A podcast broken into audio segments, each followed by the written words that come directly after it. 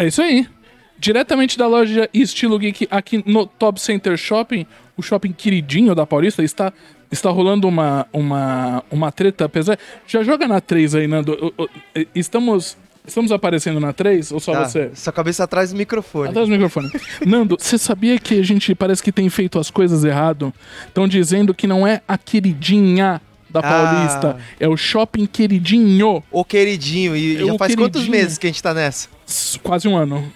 Desde maio que a gente tá aqui. A Verdade. queridinha da Paulista.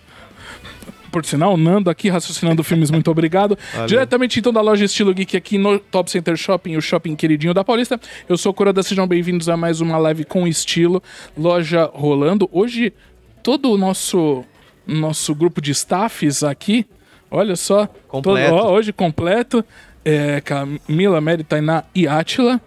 É, estão aqui, a Tainá nos comentários vai dar uma lida. Se ela ver alguma coisa, ela vai me dar um toque. Loja funcionando. Hoje aqui em São Paulo choveu. Por sinal, eu fiz uma- um comentário ontem que talvez Ed saiba, entenda um pouco, que eu falei que teve a chuva Anime Dreams, finalmente. Ontem hoje. sabe? Lembrei. Quem, é, quem, quem- quem viveu sabe o que é uma chuva Anime Dreams, que é esse- nesse final de janeiro, rola umas tempestades pesadas em São Paulo. É o que está acontecendo.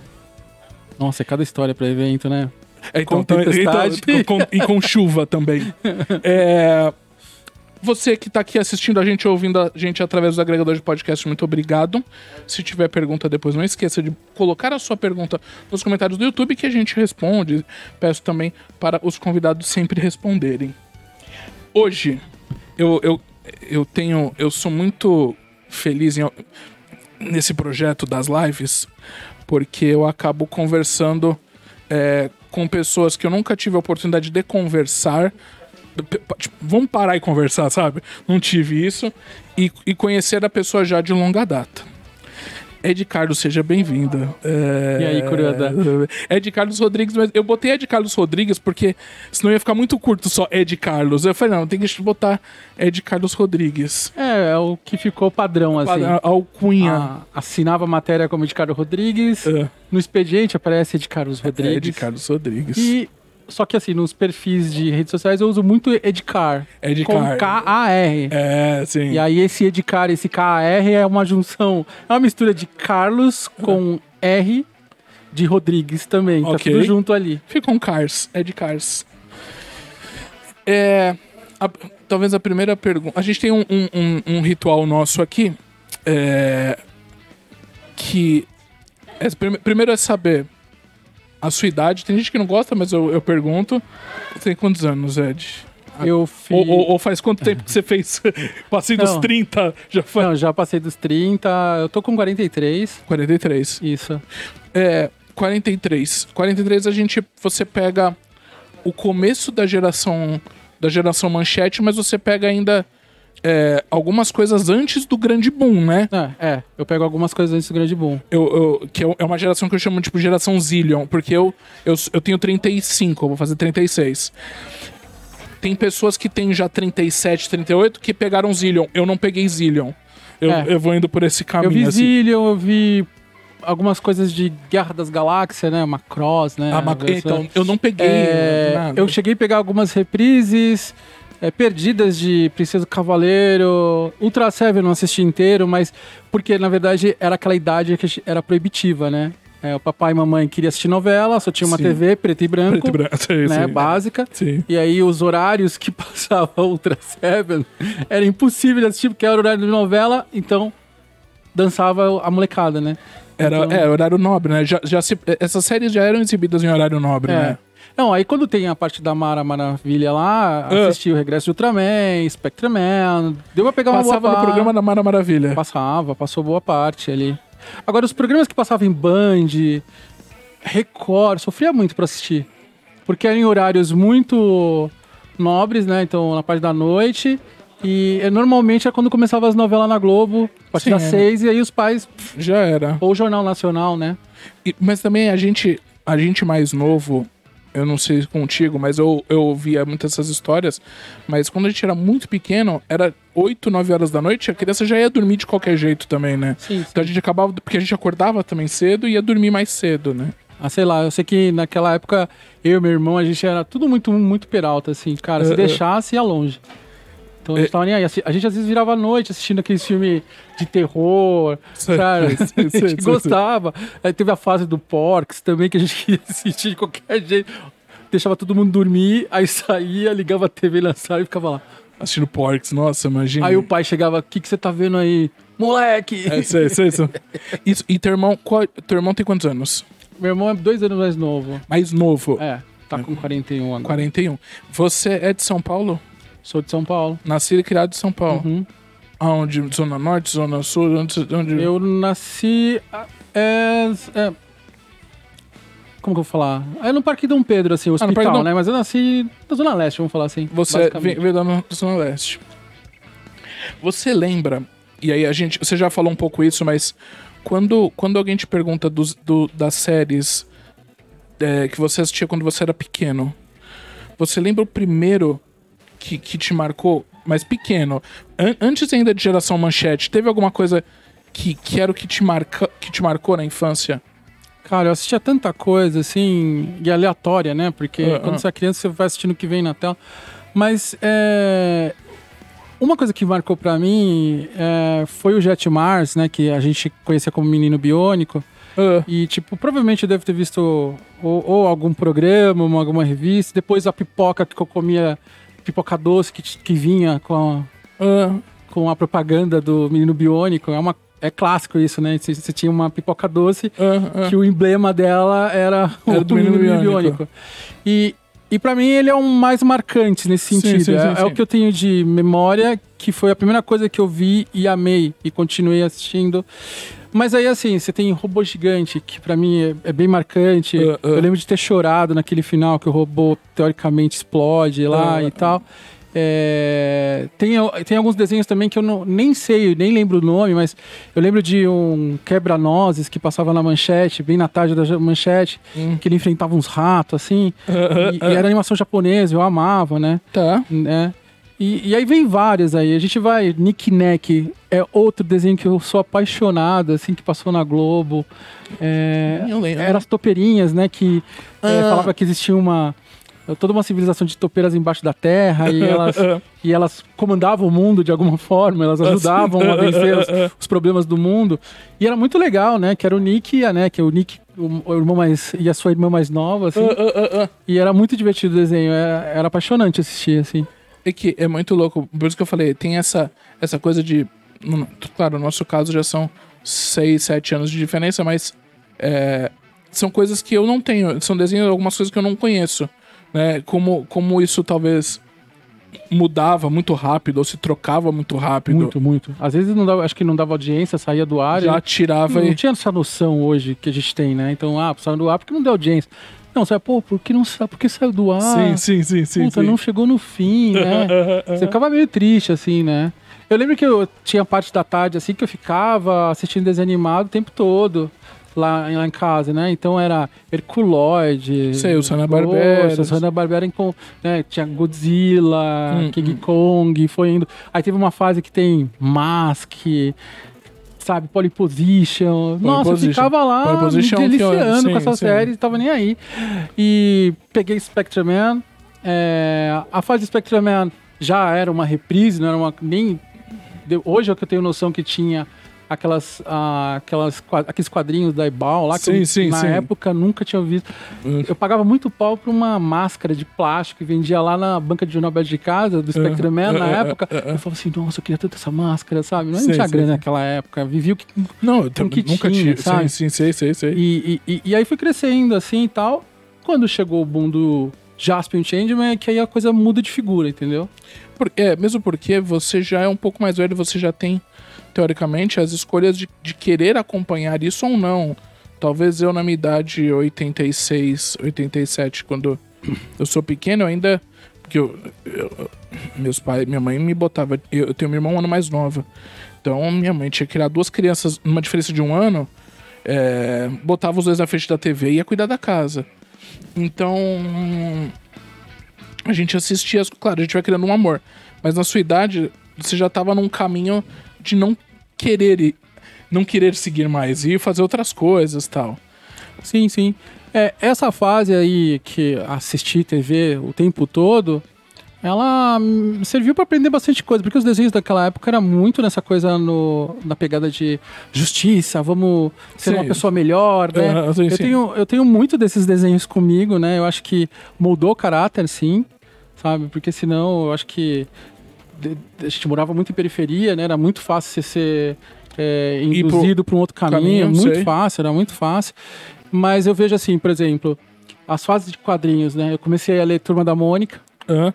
depois conheci é, os, os quadrinhos de heróis, né? Então comecei a gostar um pouquinho de Superman, mas a Superman pra mim depois foi ficou maçante, aí É claro, é conheci que ele é maçante. Aí comecei.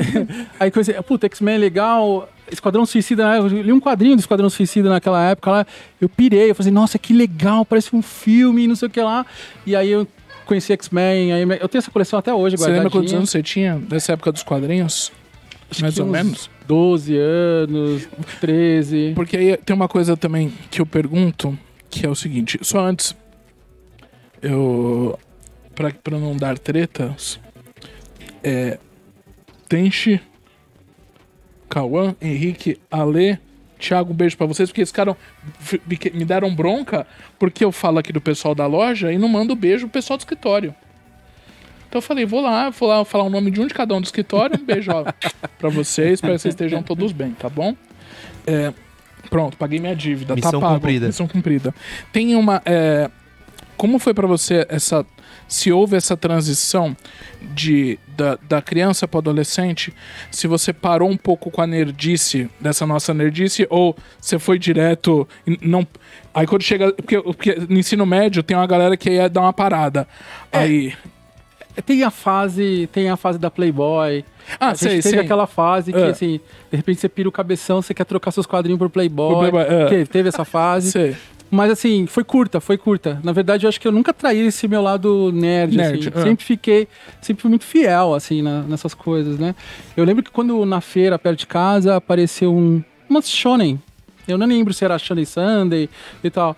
Do Japão. É, alguém... Ah, ah, ah, ah. Um, um- um sebo, uma barraquinha de sebo, Ah. conseguiu alguns. Comprou. É que eu morava na Patriarca, e a Patriarca é um bairro muito japonês, né? Tinha muito japonês lá. Tá. Então alguém deve ter feito uma troca Sim. e foi parar lá. Cara, eu me desesperei, eu queria de qualquer jeito fazer troca. Eu, por mim, eu dava 50 revistas pra ter aquelas revistas. Tá. Porque não tinha acesso, né?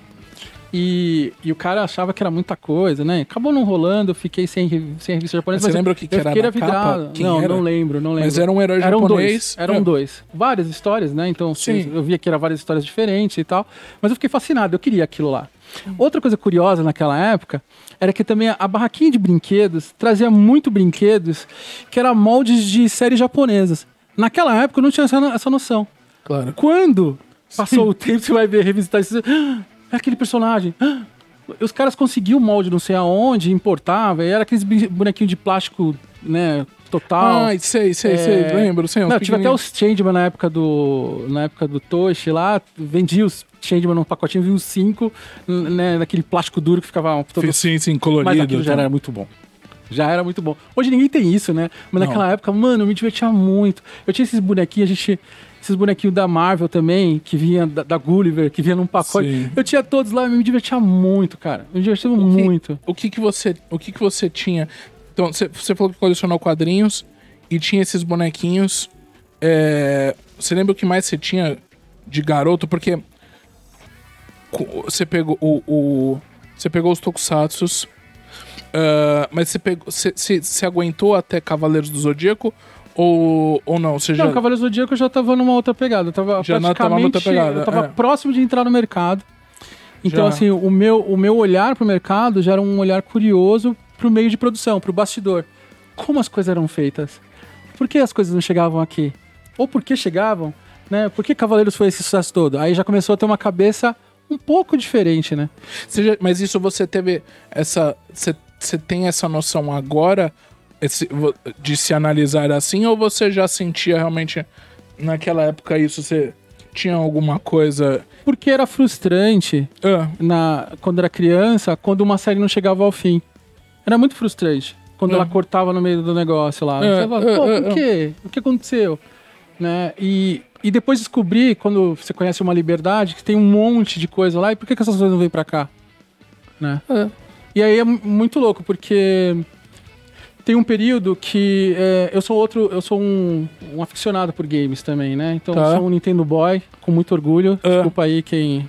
Aos mas eu- Eu, outros. sou, sou muito fã da Nintendo. Ah, E por mais que falam, ah, Nintendo é mercenário, eu falo assim, não, os caras têm personagens fortes, têm propriedade forte, eles só estão fazendo um trabalho bom deles, só isso. Então, ah, independente obrigado. disso, Go- já gosto. Go- é. Mas assim, é, tem essa fase. A fase de, co- de colecionismo, no caso de quadrinhos, ele tem uma pausa quando entra os games. É. E aí vem super- a fase Super Nintendo. Eu ainda na Patriarca, onde eu morava, abri uma locadora chamada Mundo da, Fan- Mundo da Fantasia. E é, é lá que eu começo a conhecer as pessoas que estão... ah, é, é, faz parte do meu grupo de amizade até hoje. Muitos deles. Ah, ah. E lá que a gente começa a voltar essa coisa dos desenhos animados, não tanto do mangá, mas do desenho animado, por conta de games. E aí eu é uma coisa que eu sempre falo quando eu vou falar de mercado de mangá no Brasil, né? O tripé é muito importante, sempre foi muito importante pro Brasil, né? De falar é, é, anime, mangá e games. E games ajudou muito nisso, né? Tem muita gente que passa batida nesse, ne- nessa, nesse ponto, mas game ajudou muito o anime aqui no Brasil, muito, né? Se, se você parar pra analisar, eu. E como são as coisas. Eu lembro de, por exemplo, ver a capa de jogos como Chrono Trigger, por exemplo. Eu nunca joguei porque não, era, não era meu tipo de jogo favorito. Mas me marcou ao ponto de anos depois eu olhar aquilo e, e lembrar e ver, puta, esse, esse traço lembra Toriyama. Toriyama, né? E aí. Esse, traço lembra Dragon Ball. E aí. Mas, é, mas realmente, é, você cria uma memória afetiva. afetiva. E foi nessa locadora que eu vi Dragon Ball pela primeira vez. Aí eu te falo por quê. Chegou um cartucho pirata, porque o Super Nintendo foi a rei da, da pirataria ali, e era o Dragon Ball Z Super Butoden. Tá. De Super Nintendo. Um clássico, é um clássico. É. E, cara, a gente pirou quando aquele negócio chegou. Porque a- o lance das rajadas, que era é- uma coisa meio Hadouken, né, complementar, gigante, assim. Pirou, todo mundo pirou. Aí já colocou Dragon Ball nos campeonatos da locadora. Locadora. E todo mundo pirou. Até que um amigo meu, o Kan, o Edson Ishigami, né?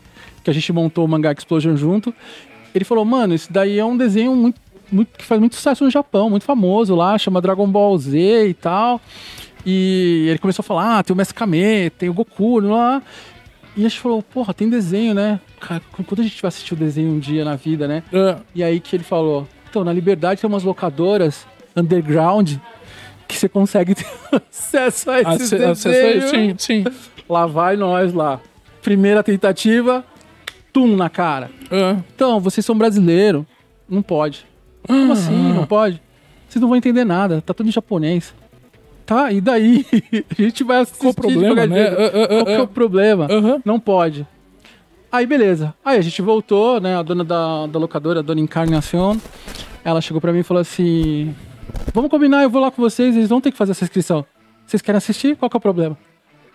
E aí ela foi lá com a gente, ela fez uma inscrição lá. Uma ficha na locadora. A gente pôde alugar. O cara ficou muito sem graça, que ela falou assim: Como que vocês vão falar não para brasileiro? Vocês estão aqui fazendo o quê? Vocês acham que estão no Japão? Estão no Brasil. Tem que aceitar sim. E eles Mas ela era japonesa também. Não. Não, ela não era. Ah, é, não. Dona Encarnacion, né? Ah, Dona Encarnacion. Ela é Ah. descendente espanhol e tal, que abriu a locadora. Quebrou a locadora, sim. E aí ela pegou e, e conseguiu, fez a ficha, a gente começou a alugar. Cara, é, a primeira vez que a gente viu Dragon Ball, a Ah, abertura Tchalá Tchalá foi incrível. Foi incrível. E eu peguei logo aquela. Pegamos uma fita que é a fase do céu, né? Hum. Ou falando assim, Seru, né? Que o Sim. Marcelo até me. É, o Ed fala Seru, é. Na época a gente falava Seru por causa Sim, do que era falado assistia, japonês. sim. E puta, a fase do Android, a gente pirava. Eu nem gostava muito da fase do Freeza. Até hoje eu não entendo tanto porque as pessoas gostam da fase do Freeza, mas tudo bem. Hum. Mas assim, pra gente. Meu Deus, mano, essa treta do Vegeta aí que fez o Seru se transformar em Perfect, dar um Final Flash e tomar um pau. E a gente fica desesperado e assim, meu, acabou. Anime volta pra minha cabeça, tipo, toda a parte aí, mangá. eh, Nossa, quero coisa japonesa daqui pra frente. E aí, liberdade era um point e, e um objetivo. Tem que ir na liberdade pra ver novidade o que pode ver. Isso você lembra quantos anos você tinha? Eu já tava com uns eu acho que tava com os 14, já tava no ginásio. Porque me tira uma dúvida. É, só por ordem cronológica. Não tinha ainda, ainda exibição de Dragon Ball. Dragon Ball Ball no SBT, ainda não tinha. Não, ou- não tinha. Não tinha nada. Não nada. tinha nada. E assim, e detalhe, esta época eu ainda não conhecia nada de grupos de exibições. Ok. Aí um dia teve um evento no Shopping Aricanduva, uma feira de cultura japonesa chamada Banzai. Tá. Lá vai eu e o Kanji de novo, o Edson. A gente vai lá pra essa feira. No Shopping Aricanduva. Cara, é incrível. Quando a gente passa assim, tem um monte de cadeirinha assim, uma, tipo uma vitrininha, um balcãozinho montado. Estava ali uma, uma TV de 14 polegadas, quase ninguém sentado, sendo exibido Burori, o especial do Broly, Sim. de Dragon Ball Z. Quando a gente viu aquilo, eu falei, meu Deus, o que, que é aquilo? Quem é aquele cara? Eu não manjava nada. Nada. Nada. E aí, lá eu conheço o Sérgio Peixoto. Aí é o meu primeiro contato com o Orcad, e aí ele fala que ah, a gente tem exibição no domingo, e aí eu, puta, eu vejo a Shonen Jump ali, né, com, com aquelas partes coloridas de Dragon Ball, fico louco, quero comprar, ele fala, putz, isso aqui não tem preço, é colecionador, né, e aí eu falo, putz, esse cara é meio arrogantão, né, mano, mas beleza, a coleção dele, né, e aí eu lembro que eles tiravam umas fotos, né, Ah, pra vender as fotos, eu comprei umas fotos de Dragon Ball, naquela empolgação Ele- total. ah, ent- então quer dizer que, né? NFT já existia naquela época, É. a gente tá na época da NFT agora. É. NFT, então ele tirava, ele tirava Tira- foto tiravam da foto revista. do- das revistas e vendiam o- a foto. Porque assim, não tinha acesso, né? E pra você encomendar na Fonomag, eu fui descobrir depois. Sei, sei. É, tipo, não é, também não era barato, né? Então, assim, era um moleque que ainda não tava trabalhando, e tipo, assim, não ia estar. Ah. Tem que dividir o time com estudo e tal. E aí, aí falou, beleza, agora passamos aí na Orcade, vamos, vamos pra essa Gibitec em fio, ver o que tem lá. Tá. Cara, aí, aí passou minha vida a ser todo do terceiro domingo do mês, passar lá na, na Gibiteca pra ver desenho animado, conhecer gente, e aí começa a conhecer todo mundo. E aí vai conhecendo, conhecendo o pessoal, vai conhecendo outros animes, Yakusho e por aí vai. e Isso, tal. e, isso ainda era material RAW, ainda tudo era Tudo RAW, tudo não tinha nada. nada de legenda. Aí era o começo do Luns Club, né? Que aí o Cesarico monta o Luns Club, começa a traduzir. Mas é bem depois ainda, já começava a rolar os primeiros eventos, como o Anime Encontro, lá em Curitiba. E, e eu sei que, assim, foram grandes momentos ali na Gibitec em Fio, viu? É, tinha a feira de quadrinho, é, teve a exibição do, do movie do Street Fighter lá, patrocinado pela Rome Strada do Brasil, que era a Capcom aqui, né? Que trazia as Ah, máquinas ah, da. Capcom. É, puta, foi uma fase muito boa lá. Lá eu conheci Ganda, lá eu conheci Hakusho, lá eu conheci The Five Star Histories, é, todas as séries que a gente conhece hoje. E, por e uma coisa curiosa, raramente foi exibido Cavaleiro do Zodíaco naquela época do Orcade. Pelo menos as, as vezes que eu fui, eu nunca tinha visto, né? Tá? E quando os Cavaleiros começa na manchete, todo mundo na expectativa de, sei lá, de Dragon Ball Z, né? Ah, ah, Porque ah. Dragon Ball já tinha começado no SBT. Sim, sim. Puta, vai ser o Z? Não, é uns caras com armadura. Aí começa Cavaleiro Zodíaco e vem toda aquela febre que... Aí eu já tava, como eu te falei, né? Eu já não tava naquela... na febre do, do colecionador louco, né? Eu já tava consciente do que eu queria e, assim, bem seletivo. Então vamos lá, só pra. é, tudo isso passa na, na sua vida antes do boom do Cavaleiros. Quer dizer, você pegou ainda. Você pega um pouco. Pega os Tokusatsu também. Mas. Quando o Jasper tinha uma história, eu, eu- só pra você ter uma ideia, eu tava na, entre terceira e quarta série. Do Fundamental, que é uma média aí. Na época. hum, 10, ou talvez 9, 10, 11 anos, que geralmente é, É. isso. E aí, assim, quando a, para de passar o Jaspion, é, eu já tô, já tô na oitava indo pro colégio. Que é a parte que eu acho que tem ma- menos contato com, com, É, com os desenhos que e loucura. séries. Sim, sim. E... Mas mesmo assim, é- essa parte que eu tenho mais contato é, abre espaço para os videogames, como eu te falei. Então os videogames tomam essa pá, assumem esse, esse miolo Essa que, lacuna- que corria muito risco de eu ir pro, sei lá, o moleque da balada, o cara que vai só pra show e acabou. Não, mas eu fico aí, ali, eu tenho os games que me alimentam muito bem a minha necessidade de entretenimento, sabe? Mas você foi, mas foi também esse. Teve essa fase balada, passou por isso? eh, Se eu te falar que depois dos 30 você vai dar risada, Não, não, Então, não, não. minha maior fase de balada foi depois dos 30. Eu acho que foi quando eu te, conhe- quando eu te conheci, não, mas deve- a gente deve ter É, ido muitas das baladas que a gente se, se trombou Já é, foi já- nessa época. Porque, é, sei lá, eu acho que eu, eu tive um caminho muito diferente, assim. Entendi. é, É porque eu. No meu caso, quer dizer, eu dou minha, meu relato. Eu, por, eu- por eu ter essa coisa com TV e tal, eu não brincava na rua. Eu, não, eu sei o que é, mas falar que eu parei.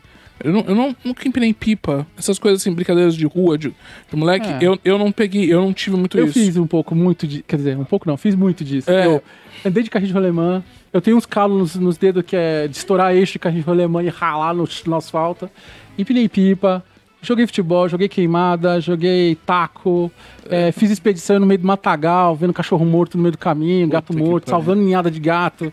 Eu fiz de tudo isso. Tudo- Joguei peão, bola de gude, sabe? Esfolei o pé, tentando parar uma bicicleta sem freio Sim, com o pé, sei, sei. sabe? Passei por um monte, essas, essa parte, assim, até os 10, 11 anos, meu, foi isso, assim, É. e assistindo TV. Porque, Ah. assim, ia pra rua, brincava, brincava, brincava, voltava nos horários. Eu, eu parava Sim. de brincar nos horários que passava os desenhos animados. Sim, tem isso, sim. Pô, isso se eu parar de jogar, eu vou, porque vai passar o desenho agora, tem que assistir. Acabou. Era assim. Tem uma pergunta que a gente faz também. Você disse que tinha algumas coisas, alguns colecionáveiszinhos que você tinha na época. É, teve nesse seu começo, assim, criança adolescente, teve algumas coisas que você colecionou mesmo? Porque tem muita gente que vem aqui que fala, ah, eu peguei muito comandos em ação, Cloth Meat, é, depois eu vi os Cloth Meats, ou tem os os da DC, que é o. que esqueci o nome agora, mas. É, você Super pegou. Powers. Super Powers. Eu, eu conheço amigos que têm superpower assim, completinho. Completo. É. Meu, cara, comandização era uma, uma febre e eu, eu fui pego por ela. Eu tinha o. Eu tinha aquele asa noturna dos cobra, eu tinha o médico, cabeça de ponte. é, brincava muito de comandização, né? Hã? É, só que eu também era muito criativo, né? Então eu gostava muito de fazer as minhas bases. Ah, ah. Quando a galera comprava as bases, eu não tinha dinheiro, né? Então eu Sim. montava minhas bases com toco de madeira. E aí na marcenaria pegava os toquinhos e montava as bases Ah, que legal. A base de cola, prego e ia com Deus, sabe? Tipo, já que vai fazer os próprios carrinhos de rolemã, né? O meu, o- o meu primeiro videogame foi um Atari e sabe como que eu consegui ele? Não foi com grana. Meu pai não me deu o Atari, né? Meu pai foi me dar um Super NES numa troca bem justa, assim, ó. Passa de ano e aí você escolhe é, formatura ou videogame. E aí eu falei, ah, eu quero o Super Nintendo e tá tudo certo. Foi o único videogame que eu ganhei do meu pai. E depois daí em diante eu tive todos os outros, foi por minha conta e acabou. Tá. Mas essa, eu tinha um carrinho de rolemã, dois na verdade, né? Que corriam muito bem, né? Então eu ficava, emprestava pra alguns e tal. E tinha um você menino tinha lá- construído? É. Ah. E tinha um menino no meu bairro que ele era. Que ele era, tipo, muito incomodado. Então ele falou: Ah, não vou fazer carrinho, eu quero, eu quero, eu quero seus dois carrinhos aí. Eu falei, "É, mas por que que eu vou te dar meus carrinhos? Não, vamos fazer um rolo. Eu falei, que rolo? Eu falei, eu tenho um Atari. Você quer um Atari? Aí eu falei, um Atari? Atari, falei, é. Quero, quero, opa. No carrinho É. de alemã, só fiz as contas ali. Tipo, a maioria das coisas eu achei, né? Madeira Sim. compro. Não, não gastei em dinheiro. Achei na rua e fui mexendo nas coisas em casa. É. Falei, tá bom, vendo. E aí eu, eu troquei por um Fez Atari. um rolo. E aí veio o Atari com o River Ride e um controle. Por dois carrinhos de alemã. Eu não, eu não tenho ideia da- do, do, do, do, do- do valor do escambo que você fez, mas eu acho, acho que você saiu ganhando pelo. pelo Não, foi um, foi um assim, ele ganhou porque ele não ia fazer o carrinho, e ganhou os carrinhos que na, no bairro tava correndo muito mais rápido, Sei, sei. né? E eu ganhei por- porque eu não tinha videogame, eu Sim. queria ter um videogame, Claro. né? Então, assim, acho que foi uma troca justa pros dois lados, né? É, é. É, eu, eu sempre dei sorte com essas coisas. Na época do Jasper Changeman também, eu não É. tinha dinheiro pra ficar comprando é, figurinha toda hora. Ah, tá. E aí essa história já é clássica já, né? é. E aí é, tinha uma banca de jornal que ficava perto do metrô Patriarca. E aí uns 500 metros acima, eles tinham uma outra banca que eles precisavam levar o jornal de um lado pro outro lá. Então tinha que acordar às 7 horas da manhã, pegar esse jornal e levar pra ele e poder vender É. na outra banca. E em troca disso, ele falou: ó, se você fizer isso, eu te dou 10 pacotes de figurinha todo dia. Ah, era um, você fez um bico. Um bico. Um bico e em troca, troca de figurinha. figurinha. Tá. É, que nem o, o Marcelo fala, eu fui escravizado por figurinha, né? Fica- tá. Né? Mas naquela época era justo. E assim, Claro. puta, é o quê? Meia hora. Eu pegava lá sete, sete e meia já tava no outro lugar e acabou meu. Meu bico era isso. Era, ah, ah, ah. E assim que eu completei meu álbum de figurinha da Block Editores do Jaspion. Tenho ele até hoje. Tá meio rasgadinho, mas tá lá, guardadinho, bonitinho. Que aí vem a pergunta, então, finalmente. Que fim deu tudo? Eu tenho muita coisa ainda, mas aquela a parte, as coisas que eu tinha de criança, sabe, os bonequinhos de Marvel, aqueles né, ah. Changeman, a minha, o meu a meu asa noturna que tinha a nave pequena que você encaixava os bonequinhos. Ué, o que era legal nos comandos de ação é isso, né? Era aquelas aquelas naves que os bonecos cabiam nela, né? Você Ah, colocava ah, eles ah, pra- ah, ah. Era fantástico, as brincadeiras eram muito bacanas, assim.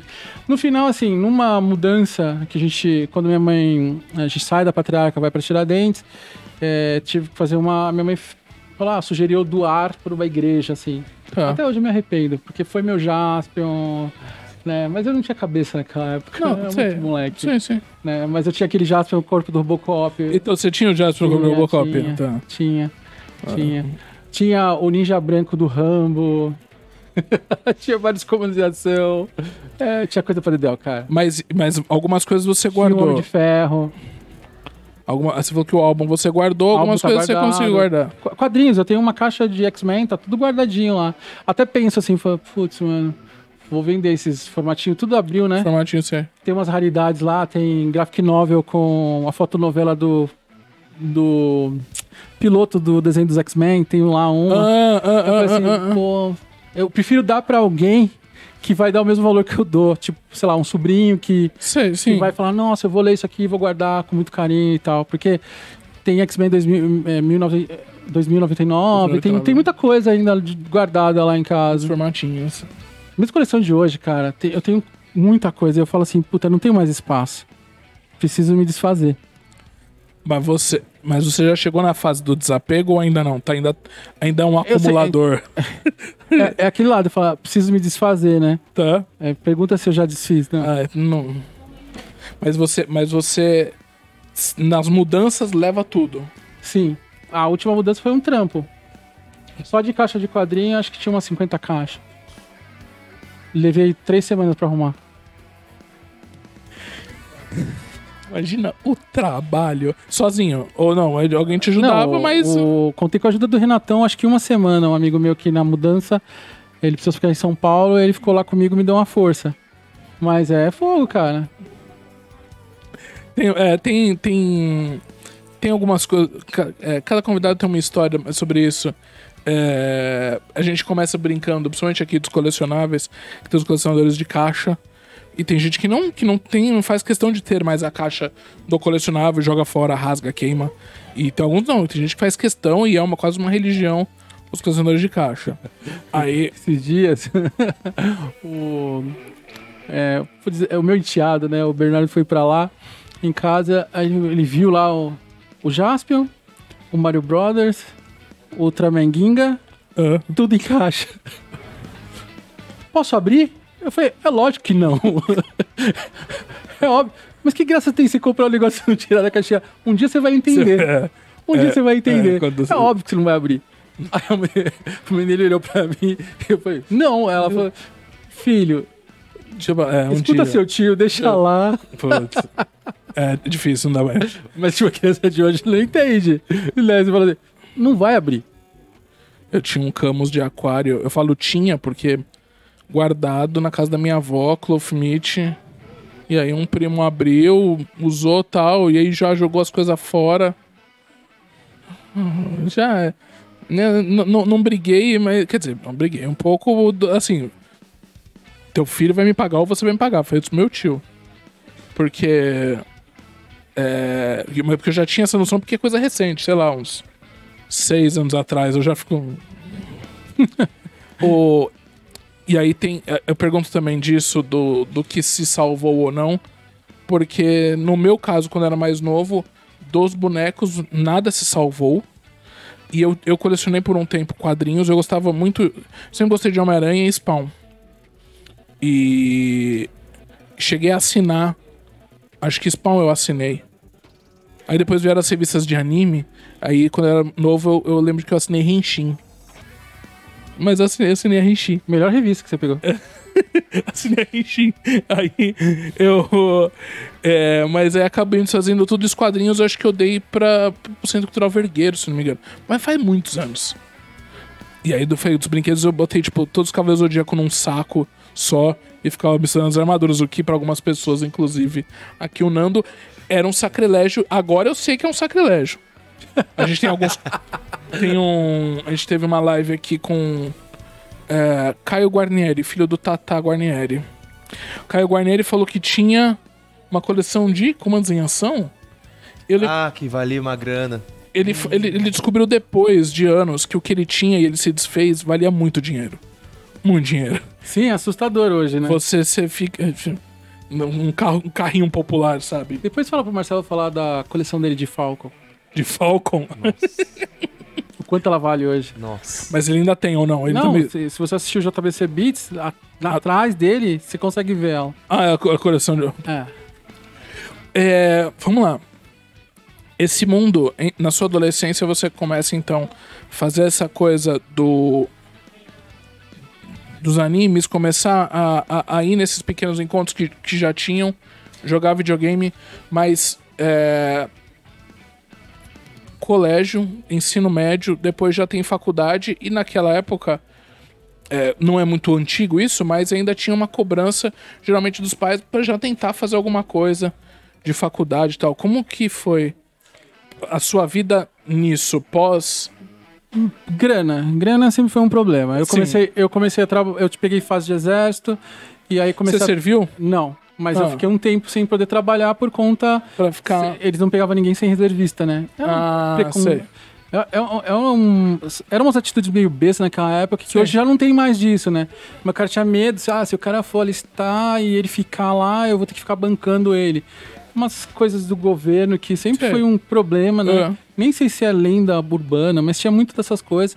E aí eu fiquei um ano sem job. Mas eu, eu comecei a trabalhar cedo, eu, eu ia pra feira pra conseguir meu dinheiro, sabe? Trabalhei, o mesmo trabalhei- bico da- das figurinhas, você fazia outros trabalhei, bicos. trabalhei um tempo em feira, indo. Vendia batata, depois é, ia pra um, vender frutas também. E eu ganhava um dinheiro no final de semana. E aí um dos meus melhores passatempos era chegar da feira Hã? em casa, mais ou menos três e meia, quatro horas. Eu, eu, eu almoçava lá em casa, né, no domingo. Aí eu falava, mãe, agora eu vou no flipper gastar umas fichinhas. ia pro flipper jogar um Street Fighter, um King of Fighter. Era o melhor passatempo. E, meu, eu tinha tanto orgulho disso, cara. O meu dinheiro, Você, meu lazer, você, era um momento de ouro. você conseguiu sozinho esse bico? Você foi atrás ou ainda alguém falou que precisava de ajuda? Ou teu, Puta, teus eu não pais lembro direito, época? mas eu acho que foi indicação. E, e foi. Ele morava na mesma ah, rua, o, o, o feirante lá, e ele falou: Ah, Tô precisando de tá- ajuda? Tá precisando de ajuda, não tá querendo, tá querendo ganhar uma graninha, vamos lá comigo e tal. E era legal, eu aprendi muita coisa lá. E hum, ajudou bastante né, é, essa coisa de hierarquia de trabalho na cabeça, sabe? Sei, Entender sei. aonde que eu tô. Né, aonde que eu tenho que me impor, aonde que eu tenho que, puta, aceita que tá tudo bem, né? Foi uma coisa bem, foi, foi, foi muito bem-vindo pra mim. É, Faculdade era um sonho, mas longe, porque era caro. Sim. Eu tentei USP, era muito difícil. Hum. E, e aí chegou um momento que eu falei assim, eu precisava trabalhar, eu consegui um trabalho na, lá no Brás, numa, numa loja de roupa. Ah, Fiquei muito tempo, três anos lá. ah, ah, E, ah. em seis meses de trabalho como um ajudante geral, eu virei é, encarregado. E, e, assim, tipo, pra mim novo, imagina assim, era um moleque muito novo, é, com um monte de caras com 30, 40, com filhos, né? né? E aí de repente você vira encarregado deles, você tem que mandar esses caras. E aí pra mim foi, foi outro, outra virada de, De de cabeça, assim, que eu falei, nossa, mano, olha a situação. E eu tinha que respeitá-los, e ao mesmo tempo também, quando chegava, tá zoando, ô, não é por aí, entendeu? É, e talvez então essa questão.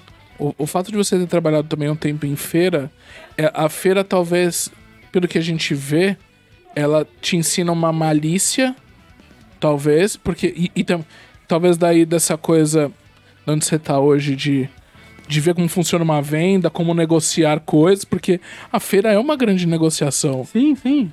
Às É. vezes você sabe que se essa pessoa, se ela, ela tem, mas ela não quer pagar o tanto, tem gente que realmente precisa daquilo. E a gente tem momentos que a gente tem que se. é, tem que ceder mesmo. Pro final, da- tá acabando a feira, tem muita mercadoria, bora fazer promoção pra desovar. Porque quanto menos voltar, melhor. Claro, porque você carrega também. Saca? Tem que carregar, Sim. né? Então tinha todo um esquema que você vai aprendendo aos pouquinhos, sabe? É, é muito louco. Só que ao mesmo tempo era a época das revistas também. e Eu lia muito. Ah, Lia muito. ah, ah, Essas ah. revistas eu lia muito. Então, mas de verdade, cara, é- é- até eu já comentei isso com, com a minha chefe, a Marina. Eu, não tinha tanta ambição, sabe? Eu nunca me via trabalhando no meio, sabe? E, e sabe qual era o meu sonho? Era poder é, escrever quadrinhos, fazer quadrinhos de alguma forma. Então tinha, na época da Gibiteca, eh, tinha os grupos de fanzine. Sim. A ideia, puta, era juntar grupo, fazer fanzine. E hoje eu falo pra eles assim, já imaginou se eu tivesse lançado alguma coisa naquela época, sem contrato, sem nada? A gente ia se matar. Porque entrar uma merreca, e a gente ia brigar por uma merreca, ninguém ia se olhar na cara. Ainda bem que a gente não conseguiu fazer nada naquela época, né?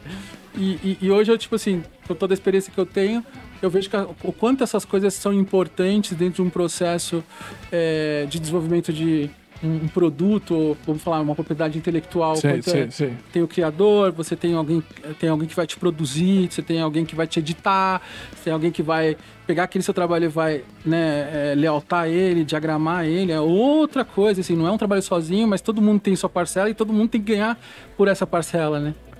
É, é é talvez você. É. Eu não sei se é algo. Se é piegas, se é algo muito de, de autoajuda, mas talvez a gente passa por coisas e aprende coisas que a gente vai usar no futuro de algum jeito, né? As expertises e tal. Às vezes não da, da forma que a gente imaginava, mas a gente acaba assim aprendendo e aprendendo com isso. É, você falou do, do- das coisas, dos eventos, tal, do- desses encontros, mas você já tinha essa esse anseio ou- ou esse desejo de tipo seria legal trabalhar com isso? Isso já já É, então, depois de um tempo trabalhando lá na loja, é, esse meu amigo Khan me convidou para fazer um site, o Manga Explosion. Como todas as ações para fazer o fanzine na Gibiteca não rolou e tal, e, eu, e a gente tinha uma amizade de, a gente tem uma amizade forte até hoje, a gente conversa bastante, apesar de hoje cada um tá trabalhando em lugares diferentes. E só que eu não tinha computador, né? E aí falando de site. sim, é, então, tipo, as primeiras matérias eu tive que escrever a punho. tá. E assim, a- eu não tinha a melhor redação do mundo, né? Então eu escrevia num caderninho, mandava as páginas pro Can, o Can digitava essa matéria pro site, saca? E assim foi por alguns, pelo menos pelo um ano. E no ano seguinte eu consegui comprar um computador. E aí, internet, computador, as coisas começaram a melhorar nesse sentido. Que que tipo de matéria, você lembra? Que tipo Ah. de matéria que você escrevia, por exemplo? Uma das primeiras foram foi sobre Evangelho, né? Então é- era muito. Como não tinha o desenho aqui no Brasil, né? Era muito você explicar o que, que era aquele desenho, o que, que era aquelas imagens que as pessoas tinham via na internet e, e por que, que era legal.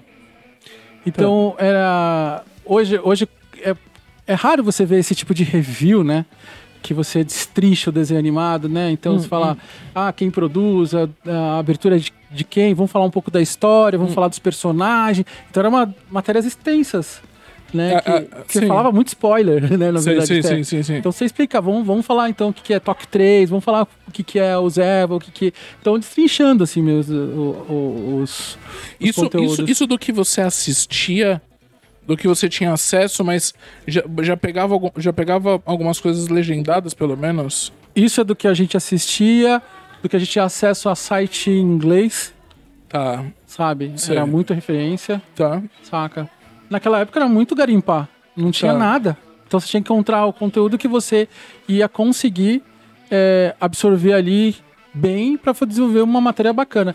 Isso perpetuou, inclusive, nas revistas, né? Porque é, era uma internet muita capenga ainda. Você tinha pouco acesso e muitas das coisas que entravam nessas revistas vinha em New Type. New Type. O que que, o que que era o New Type mesmo? New Type Era- era uma revista sobre animação japonesa, ela existe Ah, até A hoje. New, Type, a New Type é a revista antiga. Eu lembro, É, eu lembro, que é da. Kadokawa. Sim. Ela tem até hoje. E a Kadokawa é, uma- é- A New Type era uma. As imagens eram gigantes, bonitas, sabe? Tá, lembro. E Sim. vinha model sheets até dos personagens, tinha bastante coisa, assim. Então, muitas das novidades vinham dela. Até a internet começar a ser uma coisa.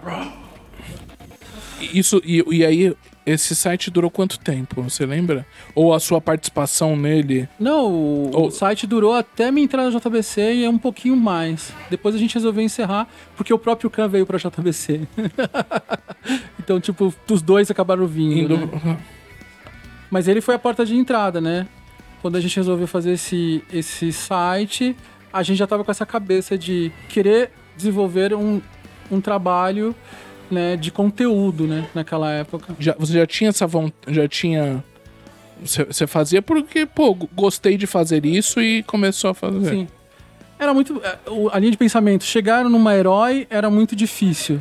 Mas você já É, sabia, elas já existiam. Já. Quando a Expo, quando o site... Isso. Ah, tá. Chegar neles já seria um caminho muito difícil, porque normalmente as redações eram pequenas e já tinham seus redatores né, definidos e tal.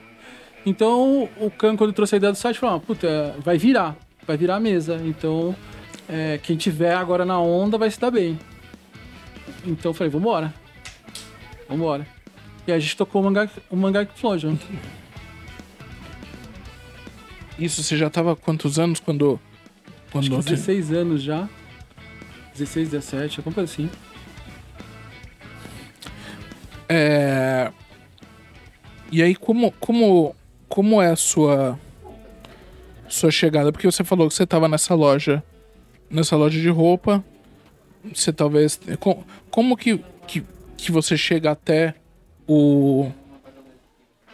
O mundo, esse mundo maravilhoso. É, do- O site estava sendo tocado enquanto eu trabalhava normal na, nessas lo nessa loja. É, eu saio dessa loja, dessa, depois de três anos eu saio Hum, e vou trabalhar em outra. é. É, nesse meio tempo, eu conheço a JBC numa Bienal do Livro. Por insistência do Pempas, o Pempas chega pra mim e fala: Vamos pra Bienal, vamos pra Bienal. Eu falo: Não, não quero, eu tenho convite, vamos lá, vamos lá. Ele insiste e eu vou, e lá eu fico sabendo que existe a JBC por conta dos livros japonês. De, de língua japonesa, tinha os dicionários da Noima Hinata lá, então era uma coisa assim, oh, que legal e tal.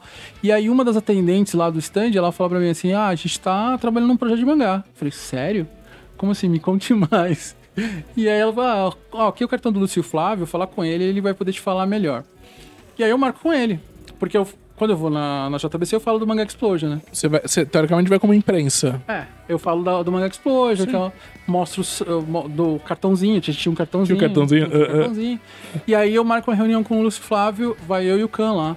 E a JBC é lá na Calixto da Mota, ali na Vila Mariana, sabe? Tem um Habibs, é a- Sim. aquela ladeira daquele Habibs. Do ali, Habib's, sei. Dá umas três casas, três, quatro, cinco casas ali, a JBC era ali. E a gente começou a fazer as reuniões lá. E aí, assim, basicamente a gente pegava os mangás, fazia resenha. Aí numa dessas, dessas eu conheci a Marina também, né? Que ela era a gerente de marketing da JBC da época. Ah, era, ma- era, Era Maria. Marina. É, é. E aí a gente conversava bastante e tal. E aí eu, quando eu saí dessa outra empresa que eu tava, eu já tava falando, porra, podia pintar uma oportunidade da JBC, eu iria, né? E aí nesse meio tempo, na Conrad, eu fui fazer uma visita. Na época o Pablo Miyazawa tava no Nintendo World, né? E ele tava fazendo as modificações. E como eu era um fã de Nintendo, ele falou: Ah, o Ed, o Pedro falou, vou levar o Ed e porque o Pablo falou, como você é fã, dá uma olhada no novo projeto gráfico da Nintendo World pra dar uns feedback. Falei, ó, legal, vamos lá. Uhum. Aí eu fui lá e aí conheci o André Forastieri. E aí nesse dia, trocando ideia lá, ele falou, ah, pô, já escreve pra nós? Eu falei, não. Se é por falta de convite, então tá convidado. Aí o Pedro falou pro Juneca, né, o Júnior, ô, tá vendo? Ele convidou ele pra escrever, passa job pra ele. Daquele jeitão do, do Pempas, né? E aí, falou, ah, beleza, vamos passar uns jobs aí. Aí sugeriu umas pautas, eu, eu acho que eu lembro agora, eu escrevi sobre o Inuyasha, sobre Blade, Blade a Lâmina do Imortal. Isso dentro da, da- dentro da, Conrad. da Conrad. pro site Herói. Escrevi alguns textos pro site Herói. Pro site. Ah, tá. É, como freelancer mesmo. Como- Recebia, era bem legal. Ah, E com- como Mangá Explosion, fazia parcerias com a JBC. tá. E aí, é, nesse meio tempo, né, é, eu tive um, um insight. Eu liguei pra Marina e falei, Mari, é, eu queria te falar só que eu acho que eu vou render muito mais aí dentro. Eu acho que você não vai se arrepender se me contratar. Tá, e, só- e- e assim, é, pra gente contextualizar, a, a Marina, que era a gerente de marketing, Que hoje é Ah, diretora. hoje é a diretora da editora JBC. Ela é. Ela é CEO, né? Ela é da- CEO da JBC. Isso. E minha diretora de marketing.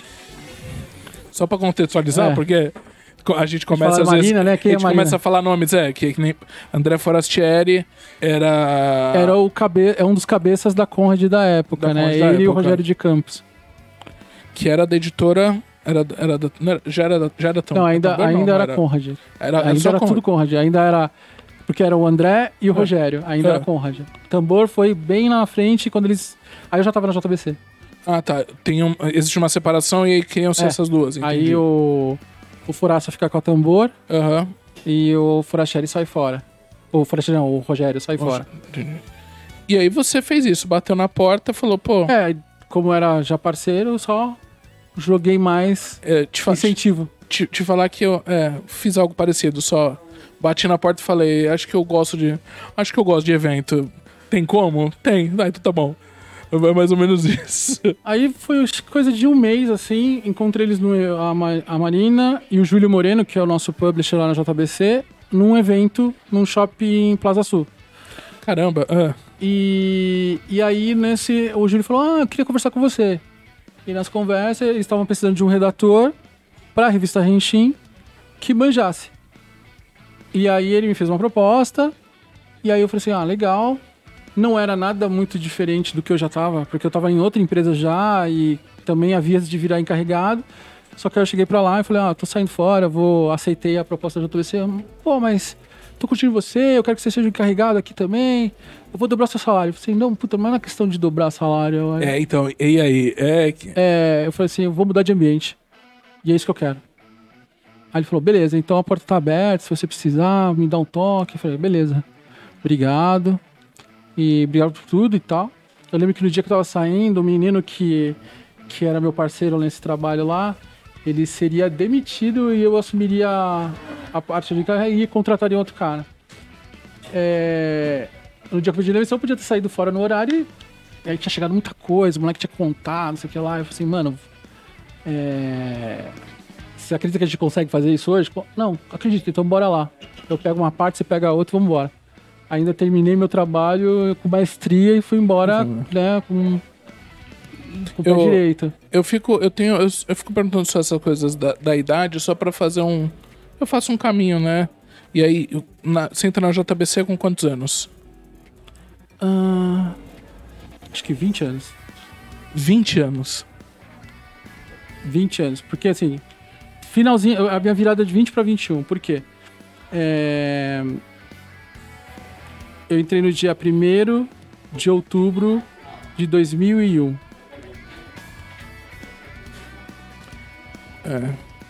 É muito. É, Minto, tem 23 anos. 23 Dia anos. 1 de outubro de 2001. É meu- a data do meu registro. Só que eu entrei um pouco antes. Com 20, 23 anos.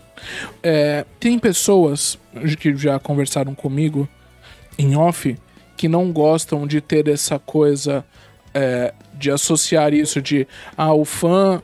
E a, gen- a gente conversou um pouco até isso antes quando eu te fiz o convite sobre o fã que deu certo ou o fã que foi trabalhar com isso. E você tinha comentado que aparentemente pra você não tinha esse problema, você não via isso com. com Só me ajudou. ah, Continua só me ajudando. A minha percepção é muito diferente de um cara que é só business, sabe?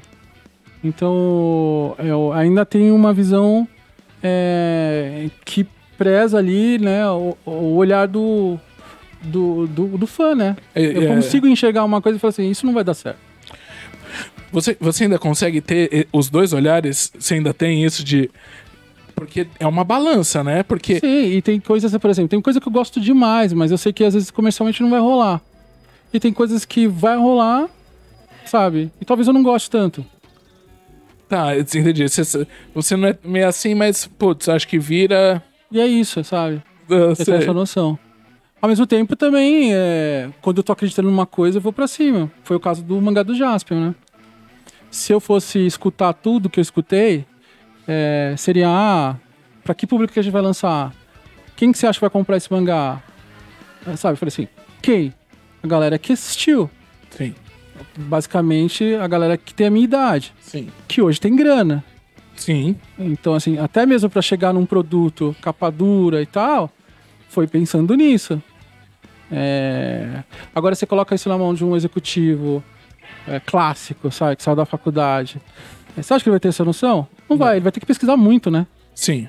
Antes. Ele, talvez ele chegue, mas é ele vai ter que fa- pesquisar é, muito. tá- é, sim. É, ele vai ter que entender que existiu esse público e tal, tal, tal. Então talvez o projeto do Jasper nem teria saído. Sacou? É. O... Agora chega um momento, talvez, que eu, como fã e como curioso, vou começar, talvez, a puxar perguntas e, e coisas assim. É... Temos tempo? Me avisa aí. Me avisa qualquer coisa. Você fala assim. E por sinal, Nando, se tiver alguma pergunta, algum beijo, algum salve, O Axel apareceu por aqui, um abraço pro Axel, meu português favorito. colecionando também. Nando, Nando que fez um Rios. Nando, pode mandar esses arquivos de Rios pra mim, que a gente solta aqui, faz uns Rios bonitos. O Rodi Catarcione falou que a sua camiseta tá linda. Que por sinal, porque foi ele que fez essa arte. Um abraço pro Rod, tá explicado. que faz umas artes muito bonitas de camiseta. A única, minha única birra, sabe que tem uma coisa assim, né? Eu aprendi uma vez, ouça essa também, Nando. Boa. É, eu conheci o Jovem Nerd num Fast Comics, numa mesinha pequenininha, vendendo uma camise- camisetas assim, de zoeira, dizendo assim: por que a gente vende camiseta grande? Porque a gente sabe que nerd, que, que, que o nerd é gordo. Eu sei o meu público. Aí tem os caras. Claro, a culpa não é do desenhista. Mas as empresas de camisetas demoraram anos pe- lembrar que, que os gordos têm, são um público-alvo deles. Tanto que agora minha mãe, finalmente, depois de 35 anos, minha mãe me comprou uma camiseta. E ainda me comprou uma camiseta de anime numa C&A que coube. Isso nunca, né? Quando eu, sou- Não, quando, no- quando eu era mais novo, minha mãe comprava roupa pra mim. é, Eu já sabia que não ia caber. Porque ela comprava em lojas de marcas que não eram o meu tamanho. Eu sempre fui grande. Aí finalmente, depois de anos, a gente chegou nisso. Então, até essas lojas de camisetas de anime é um nicho é, muito grande. O comércio, isso aqui, é- a Estilo Geek é uma prova, é um nicho cada vez maior. Só que ainda tem, o pessoal esquece dos gordinhos. Então fica aqui o meu, meu recado, né? Sabe- E sabe o que é engraçado? É que é, na faculdade, né? é, as pessoas ainda continuam é, vendo só cases de empresa grande, né? Por exemplo. E os nichos são esquecidos. Então, é uma das coisas que, quando eu estava na faculdade, eu via, pô, case grande pra mim, ok, é clássico você trabalhar com o budget de uma Coca-Cola e fazer todas aquelas coisas. Ah, sim, sim, fazer todas as Eu quero campanhas ver assim. você trabalhar numa empresa menor, sem budget ou com budget extremamente pequeno, Sim. tendo que trabalhar com a criatividade da melhor forma possível, sabe? É, esse eu acho que é o maior problema do quando vai falar de marketing é, na vida acadêmica, né? Você peca por isso, assim. E hoje também é uma baderna, né? Hoje é, é muito fácil todo mundo falar ah, marketing digital e que o marketing é, acabou com o marketing, aí confunde publicidade com marketing. Eu falo, porra, é, então volta pra escola que, né? é, o, e o marketing digital hoje é só um braço do marketing, né? E Sim, a gente começa sim. a falar assim de marketing Pra em depois- ambiente digital e não marketing digital, né? Sim. né, nessa não existe essa profissão simplesmente por si só. Você tem que pensar em marketing num ambiente digital. O que chamam de marketing digital é trabalhar, saber usar bem as ferramentas, né? e aí ficou uma coisa meio commodity, vambora. Você, você, depois que entra na JBC, vai, vai pra faculdade de É, marketing. eu pude fazer faculdade trabalhando no ofício. no ofício. É, mas existem é, algumas coisas que também é no dia a dia. A gente aprende o, o beabá na faculdade, mas tem muita coisa também que é ali no, no vamos ver, né? Na- Tem, tem várias coisas que, que eu já fazia no trabalho que quando eu fui ver na faculdade fez sentido. Ah, ok. Por isso que é assim. Aham. Por isso que não é pensar de outra forma. Sim. Né? É, eu tive uma outra experiência de faculdade. Foi, foi muito bom. Eu agora, eu, eu, eu faço umas coisas também, eu vou e volto, né? Eu sou meio maluco. Mas me veio uma pergunta capciosa na cabeça. Na sua opinião, como é lidar com um fã? Ou, ou, ou isso mudou ao longo dos anos? Tem fãs de épocas. O fã do mangá de antigamente era de um jeito, o fã agora com rede social é outro. É, eu acho que assim. É um exercício de paciência. Sim, sim. Mas se a gente comparar os anos, é, os nossos primórdios, né, quando a gente começou e não, né, você não tinha internet tão forte quanto é hoje, com redes sociais e tal, era muito cara a cara nos eventos.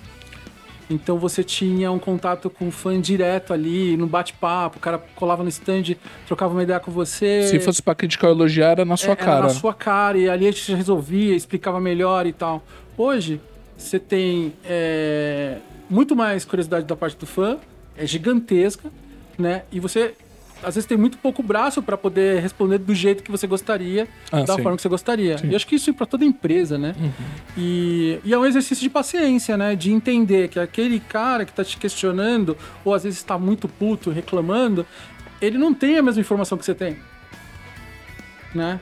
E aí você tem que passar isso pra ele de uma maneira que ele entenda bem, saca? Pra encontrar uma solução pra qualquer problema que venha acontecer, entendeu?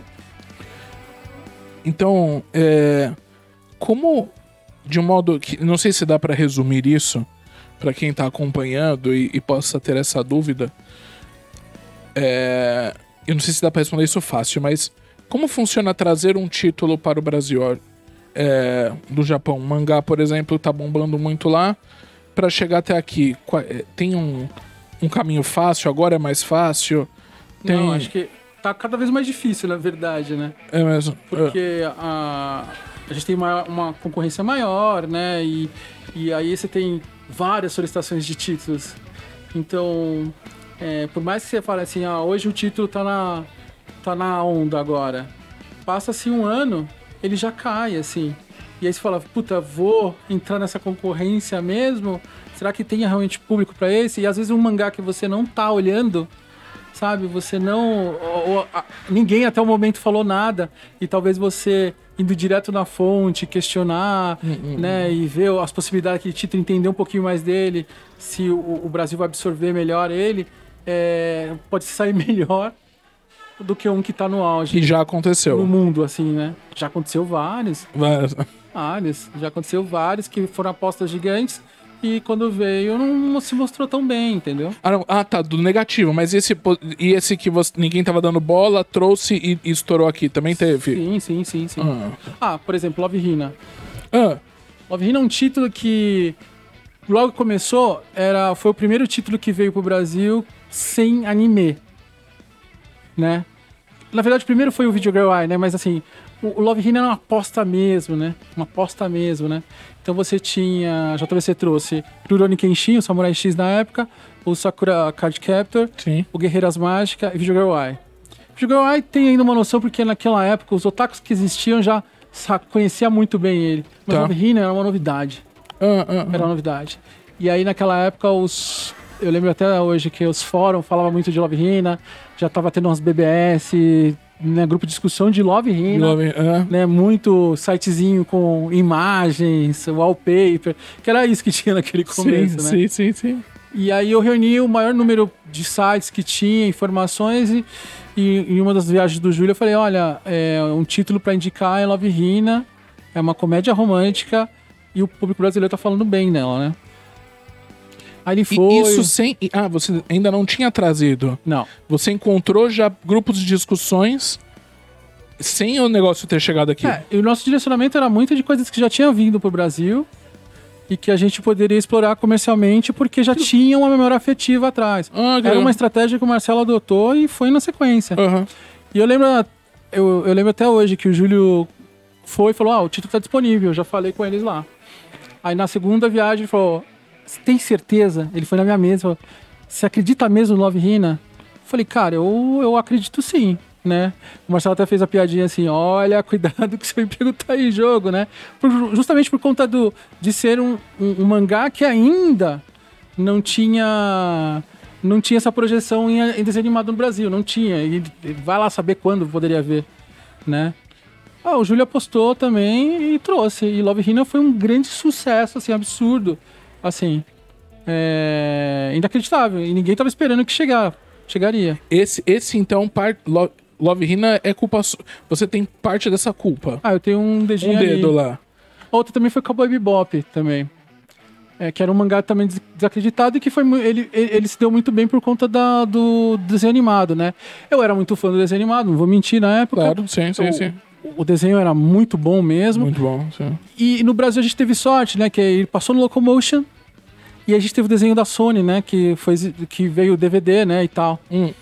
E aí eu falei assim, puta, Cowboy Bebop era uma coisa boa pra se postar. E era um mangá curto, três volumes, né? E aí foi aquela aquela promoção que a JBC fez, que foi um mangá por semana, foram os três volumes viraram seis, Ah, tá. e aí a gente dava o box do Cowboy Bebop também, né? Então o cara completava os seis volumes, tinha o box. Ah, no final vinha um. É, tinha um box, Um o box. era um box. Eu lembro de alguma e aí coisa você tinha assim. um box Cowboy Bebop, assim. Vendeu horrores também, foi muito bom, assim. E, e, assim, o, o mangá, ele é praticamente um side stories, né? Tem mais coisas de quem tá com saudade do anime, né? Não é, não é uma coisa que era que se- seguia uma sequência ou uma saga nova. Não, eram histórias curtinhas de quem tava querendo conhecer mais do, do anime. o, o Ed Carlos fã, dentro desse mundo, que aí eu falo que, que talvez eu tinha um pouco isso, é, mais ou menos, mas como, como, como era ser ainda fã e consumir as coisas e nesse mundo? Assim, você em algum momento parar e pensar, tipo, o que, que eu tô fazendo aqui, o que tá acontecendo com a minha vida, tipo, é, perguntando positivamente, sabe? Tipo, dava tempo, conseguiu ter tempo de, de ainda ser fã, de consumir, de jogar. Eu acho que hoje, Kuroda, eu sofro mais com isso. Ainda naquela Você época. sofre agora. É, Ah, ah, ah. Naquela época, pra mim, ainda tudo era muito divertido, tudo era novidade. Hoje, hoje eu, eu sinto muito mais vontade de é, voltar às origens, de conseguir é, parar pra degustar um, um quadrinho, pegar um mangá, mas ler com aquela. Destrinchar. É, daquela de verdade, assim, sabe? E, e eu sinto que hoje é muito pouco tempo que eu tenho pra isso Ah, né? E, e não é só com mangá, né? Mas também com, é, com, com séries, filmes e até mesmo videogame, né? Videogame também é uma coisa que eu ainda não abri mão, eu jogo, mas eu tenho muito pouco tempo. E às vezes eu sinto que eu não. que eu acabo perdendo um, um pouco da experiência por não ter é, mais aquele. Não vou dizer pique, mas o tempo necessário para imersão total, sabe? sei. Então você joga um pouquinho hoje, daqui duas semanas você joga de novo. Não é a mesma coisa É, do que era naquela época, né? Então, por isso que eu tô aderindo bastante a digital, pra ficar lendo onde eu, puder, eu já paro onde tá. É, se eu tô no. Se eu tô esperando um trans- meio de transporte ou um Uber, eu tô lendo, sabe? É, eu tô tentando me virar pra me reinventar como fã. Porque quando você trabalha com entretenimento, você vive aquilo diariamente, Sim. diariamente, diariamente. Então, assim, chega um momento no dia que você quer um certo descanso, né? né? Até pra.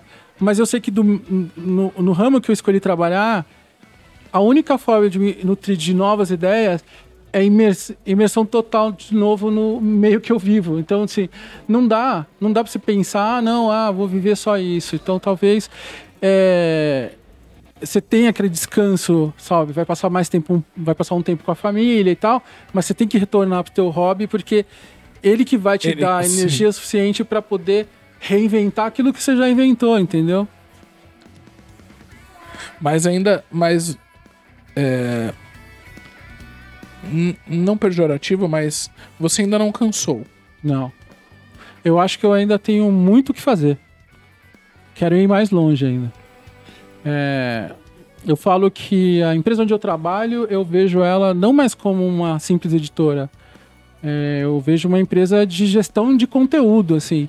Então, que por, por, por mera, por mero acaso a gente lança quadrinhos em formato impresso no papel e digital. É, mas eu- a minha visão de mundo e entretenimento é 360, é transmídia. Eu acho que você cria, você desenvolve uma propriedade intelectual para ela ter vida em vários meios, Tá. sabe? Então sua cabeça tem que pensar dessa forma e não fechar. E, e eu acho que é o, é o passo que a JBC, é o caminho que a JBC deve seguir daqui para frente, assim. Daqui a pouco eu vou perguntar sobre. Um pouco sobre isso, que chegam agora esses selos novos e tal. Mas, voltando para você, é, nesses anos na, na mesma empresa, é, você talvez tenha. Você falou que teve a oportunidade de fazer uma faculdade, mas deve ter tido a oportunidade de fazer algumas outras coisas para o seu. para a sua diversão, que, voltado para onde nós estamos, que é colecionar coisas. Como que volta isso de você. é, você percebeu que você estava voltando a colecionar, você ainda não percebeu isso, as coisas estão se acumulando que você ganha. É, tem coisa que eu ganho, tem coisa que eu vou comprar. Eu, assim, eu, o- que eu tenho na minha mente, eu não passo vontade. Se você tem. Tá, Quando eu olho uma coisa e eu quero, e eu gostei, tá. eu não penso, eu compro. Sabe? Mas isso pode ser o quê? É, qualquer coisa. um boneco, e tal, boneco. figura? Ah. Olhei, curti, eu quero. Acabou. É, Eu vou ter. tá. É isso. É, então, assim. E a- o termo coleção, assim, tem, eu sei que tem gente que coleciona Funko, por exemplo, tem quase tudo, tem os raros e tal. Eu tenho alguns Funkos em casa, Uhum. eu tenho os Funkos que eu quis, eu gostei, eu quero e tal. E pra mim tudo bem eu não ter todos. Ok. Óbvio, ok. se eu tivesse dinheiro, tempo, espaço, Espaço. eu teria todos. Mas tudo bem. Aceita que tá tudo bem. Né? Então, o, o meu jeito de colecionar hoje é assim. Mas é, tem coisas que, putz, você fala assim, eu quero ter isso aqui, velho. Olha que louco, sabe? Por exemplo, alguma loucura de uma figura, alguma coisa que você olhou e. Ó, eu tenho, eu tenho um cofrinho do. da- que é a cabeça do, do Jack, do Estranho Mundo de Jack. No dia que eu vi aquilo ali, eu falei assim, não, cara, eu tenho que comprar aquele negócio. É um cofrinho, velho. Não sei. Que é a E cabeça ele do fica Jack. lá. E assim, eu comprei. O preço que era, eu comprei. É. Não tem essa, entendeu? Me conte, conte. Eu go- go- gosto disso. É. Porque eu, eu, nem imagino, eu não queria imaginar que você ia falar do Jack. É. Sim. O, o, o meu presente de aniversário na época do. Foi o, o boneco do Jaspion SH Figure. SHF Guard? Sim. Tá lá, eu tenho. Eu falei, Na ah, caixinha. Saí, hoje eu vou comprar o meu Jaspion. Sei, sei. Lá, Sim. Comprei. Então é muito nessa pegada, assim. Logo saiu o Dylion. Você já tá preparado? Preparado, eu tô esperando qual vai ser a minha oportunidade pra comprá-lo, sabe? Eu já falei com alguns amigos, Uh, uh, eu não uh. tô falando muito, falando, falando, ó, vou comprar, né? O Marcelo fala, é, não sei, eu tô esperando como vai, É. como vai vir essas ofertas aí também, porque tá difícil achar também, né? Tem alguns amigos importando, Sim, tem, tem, essa, tem essa briga do, do, de trazer antes pela importação ou esperar a, o, o licenciado. Mas também, porque principalmente o Jasper deu uma treta, né? Muita gente Isso. importou e quando a Pizzy Toys trouxe o oficial, ele ficou ca- encalhado um tempo. a gente teve uma, uma live aqui sobre isso com o Gustavo, que agora trabalha na, na, dentro da Tamashi, que é o, o- a loja da Bandai dentro do, da Pizzy Toys. Por, por eu ser fã de Tokusatsu, eu já sabia um pouco dessa história, mas foi. é, pelo fã brasileiro ser tão aficionado pelo Jaspion, trou- trouxeram, compraram antes por importação, fizeram um jeito, compraram. Quando chegou de forma oficial, e se eu não me engano, até mais barato, flopou, pô, porque todo mundo já tinha. Então até virou-se. é, deu até um. cri- Cria-se uma ferida entre Brasil e Japão. É, porque, pô, vocês falaram que iam vender bem não vendeu bem. Claro, porque todo mundo ficou no fogo. Mas também tem o pezinho do Japão que gosta de atrasar as coisas Ah, não, pra também, resolver, né? claro. Não, Eles demora são, muito. eles Não, são muito é, demorados. né? Se comparados com os coreanos, os coreanos são, são muito mais ágeis comercialmente. A gente sofre Acredito- com, com Funko assim também, de lançou lá até chegar aqui também. É, sim. acredito que demora muito, que é o jeito japonês de negociar. Não tem, é cultural e é isso aí. o que você você tem a noção e eu pergunto também isso é capcioso é, quantas coisas você tem você, você conta a sua coleção mais ou menos você tem essa noção não Hoje não, assim, mas é, eu tenho bastante videogame. Ah, Eu tenho- você con- coleciona consoles também, você... Eu, não tenho todos, mas que sim. mas pelo Por menos exemplo, Nintendo... GameCube, eu, tenho, eu tinha o GameCube. Ah, Aí tem gente que vai ficar, filho da mãe, vendeu o GameCube. É, eu passei o GameCube pra frente, ah, porque comprei um Wii porque o Wii era retrocompatível. Então na minha cabeça, não preciso ter o GameCube, eu preciso ter os controles do GameCube. Não o Ok, GameCube. tá. E é o que eu tenho hoje lá. Ah, eu não tenho. GameCube, mas eu tenho os jogos que rodam no Wii. ah. Eu tenho Wii U, eu tenho PlayStation 3, PlayStation 2, tenho Super Nintendo, tem. Super Nintendo são quase 40 cartuchos originais, assim. Caraca. É, Chrono Trigger, Final Fantasy 3, tem coisa pra Dedel. É, portátil, eu tenho DS, DS, ah, o 3DS, tenho PSP, PS Vita, é, tenho. o Play- eu tinha PlayStation 4, porque agora eu comprei o 5 Comprou e, sim, né? e ele é retrocompatível, então Ok. tenho o Nintendo Switch. É, tenho, tem algumas coisinhas. Mas aí você acabou, então, é, não, depois de um tempo, não ficando só em Nintendo. Você começou a jogar Não, outras sim. coisas. Meio porque, assim, eu sou. Nossa. a minha faz a mesma é, coisa. Mas, eu, aqui. mas eu não te perguntei nada, celular. Eu não sei nem porque você. Né, A minha faz a mesma coisa. minha Siri é louca também. É, É... Porque eu sou fã de Final Fantasy, né? tá. E Final Fantasy acabou indo pro console da Sony por, e ficou lá por um bom tempo. Agora tá voltando pro sistema Nintendo, mas assim. é, Eu gosto, não, faz, não sei como. Eu, como eu falei, não é todo tipo de jogo que eu gosto. E apesar de estar nesse meio nerd, eu obrigatoriamente teria que gostar de RPG, eu não gosto muito. Porém, é, eu sempre adorei o Final Fantasy Dissidia, porque era um jeito de eu jogar Final Fantasy com luta e eu Jogo gosto de jogo de luta. Então aí eu consegui matar minha vontade, assim. Eu adoro Final Fantasy e tô muito feliz que a gente vai trazer um mangá do Final Fantasy oficial pro Brasil, Final Fantasy The Lost Stranger. Logo, logo vai estar aí nas lojas. É satisfação pessoal, É. é. Vai ser bem legal ter Final Fantasy no Brasil em mangá, né? É, Mas assim, coleções de mangás, eu, eu devo ter umas 20 completas e coleções grandes, né? Rurouni Kenshin, tem Blade, a Lâmina do Imortal, é, Death Note, Geshiken. Ah, tem coisa pra Dedel ainda. Tem, tem um. Mas tem aí então agora. Lost Planet, tem coisa da, da concorrência, coisa nossa, tem coisa pra Dedel. o que também, né? Não, Ah, não, não- eu- só pra dizer. você, né? é, porque você é fã, no fim das contas, você Sim. é um Pô, fã. no começo eu comprava tudo, né? Comprava tudo porque na nossa mente é, a gente apoiava o mercado a trazer mais coisas. Que é, o que é, é uma briga que a gente tem agora em relação ao Tokusatsu. Porque a- é, se a gente já tava falando de nicho, que o nosso nicho é uma, é uma pracinha, é, é fechado, o Tokusatsu dentro disso é pior ainda. É. E aí, e é, o, e é o que a gente tem falado, porque tem saído coisas nos portais, as séries novas, coisas que a Sato Company tá trazendo. Então, consumam, né? Eu tenho, eu tenho tido esta, esta briga por isso. né? Sim, é, acho que do jeito que vier, consuma. Porque senão o negócio não anda. Não gera, não gera mercado, não gerando mercado, não existe produto. Acabou. Porque, por exemplo, vocês têm um mangá também que lançou. Saiu. Saiu agora. Já saiu tudo? Não, nem. Eu tô até perdido Qual? do Kamen Rider. Kuga, Kuga saiu um. o, o primeiro volume saiu. Saiu agora. Vai sair agora em janeiro, agora em fevereiro, né? O segundo volume. Que aparece a Gito. A Gito a- chega. a Gito apare- aham. né? E a gente segue com Ultraman, indo muito bem. É, assim, indo muito bem, no, mangá se paga, mas eu gostaria que fosse muito melhor, né? É, a, a mesmo, mesmo o Kuga também eu acho que dá pra ir muito mais longe, né? Não sei como que os outros estão saindo, mas eu até vi uma entrevista do Poké Nankin que o Spectreman foi bem, mas não foi tão bem como eles esperavam. Tá, entendi. É, então, assim, no geral, a gente tá apostando no gênero Tokusatsu. Né? O Jasper foi um sucesso, pra gente surpreendente, mas a gente foi muito pé no chão e tal. É, mas a gente entende que ah, tá trazendo uma diversidade aí pra a galera poder ter mais contato com, com obras diferentes, né?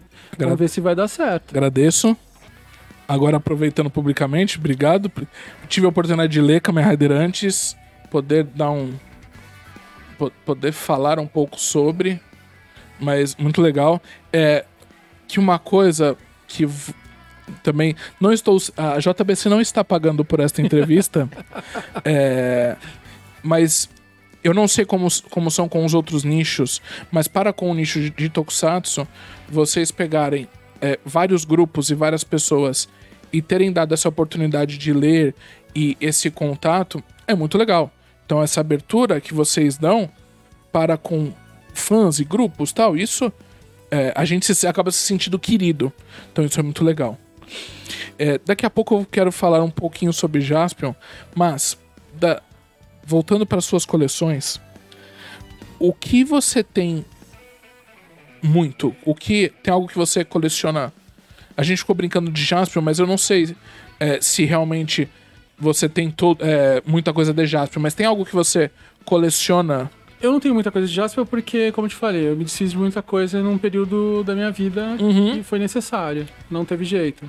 Mas eu tive tudo isso que você pode imaginar de Jasper. Tive álbum de figurinha do Plock, tive o, o álbum de figurinha que eu lutei pra conseguir, né? Sim. Trabalhei pra Trabalhou por ele. isso, sim. Tá guardado. Eu tenho alguns álbuns do que juntava Black, ah, o Spilva, Metal, de tudo num álbum só. Eu tenho Sim. esse álbum. Não tá completo, mas eu tenho. Eu tenho do Cybercops ainda guardado. É, Hoje eu vou te dizer, eu tenho bastante mangá. Mangá é o que não falta lá em casa. E- mas aí você, acabou, você acaba pegando também coisas do Japão pra ter guardado, de, de outros coisas. países. É como eu te falei, funciona dessa forma. Às vezes eu vou na Fonomag, cara, olhei, gostei. Sinto muito. Aí paciência pra mim, né? Mas eu curto, assim, principalmente pra ter acesso a coisa nova. Ah, eu sim. gosto muito de descobrir coisa nova por mim. Não simplesmente você. alguém falar, ah, puta, Ah. legal. Não, eu olhei, curti, vamos lá. Sabe? É que nem o Mononoke Hime, do Hayao Miyazaki. Sim. É, o dia que eu conheci aquele desenho não foi porque alguém falou que era bom. Estava na liberdade, sem muita coisa pra fazer, um dia chuvoso, passei ali na Haikai, Sim. lá tinha lá as fitinhas lá, olhei, nossa, que personagem interessante, Mononoke Hime, vou levar. E aí é, é- é o que a gente conhece, um puta clássico do Hayao Miyazaki, e eu descobri não foi ninguém que me indicou e tal. Você Foi encontrou, achou legal? achei sei. legal e, e foi. E muitas vezes eu fico, nossa, como meu olhar é bem é bem apurado para as coisas, né? Que as coisas que eu curto vira pouco tempo depois é, vira é, Praticamente o Midas do mangá. Talvez. Boa ó, referência, hein? Caraca! Bom, É Midas do mangá. vai- vai- se, É. se você usar esse título, Nossa. você, por favor, fique registrado aqui. Não foi bom? Cabelo? Foi bom? Mandou bem. Mandou bem essa. Nunca tinha. E você também nunca tinha pensado nisso? Não, não. Mas eu fico, depois eu fico assim, nossa, meu, aquilo que eu nem era famoso ali, agora é famoso. Que legal. Sim, Ô, Kuroda, aproveitando o gancho aí, por favor. o, o Vitor Félix falou assim, ó. Galera, alguém pergunta pro Ed qual mangá ele mais gostaria que a JBC publi- republicasse. Repu... Então vamos, vamos, então vamos melhorar Meu, essa. todo mundo da JBC já sabe qual que é. Ah, Dragon Ball Z. Se um dia eu quero na casa Dragon Ball Z. Não vou esconder isso. é mesmo? Porque tudo que a gente queria já chegou. Né? Akira, a gente Tá. vai republicar agora Hayao Miyazaki. Ah, Falta Toriyama, gente. a gente tem Cavaleiro Zodíaco, falta Toriyama. Verdade. isso e, e- e- Mas isso. A gente tem Inuyasha, Ah, ah, ah. a gente tem Inuyasha, a gente tem Rama. Tá, então. O, e o que. O que o- isso depende do quê? Negociação pra trazer Não, isso? é da Panini. O Dragon Ah. Ball é da Panini. Eu falo Ah. assim, se, eu, se um dia eu querer Você- republicar, Ah, dos- Dragon do- Ball Z. alguma coisa. Ah, aí é o meu lado fã gritando. entendi, entendi. Você vê que eu tô, tô sabendo legal. Mas é porque eu, eu não. Eu, não, eu acabo. Eu vou Mas ser com todo sincero. respeito, a Panini tá fazendo um bom trabalho no Dragon Ball Z, eu tô acompanhando, tá legal. eu não sei se eu faço certo ou errado, mas até antigamente quando eu consumia mais mangá, mas essa coisa da publisher, eu não, não tinha muito. nu- nunca quis ter essa guerra, essa coisa, não sei. Claro que É. quem consome muito deve, deve saber, deve ficar Não, brigando. e- eu concordo com você que muitas, muitas das pessoas não, não se apegam a esses detalhes, assim.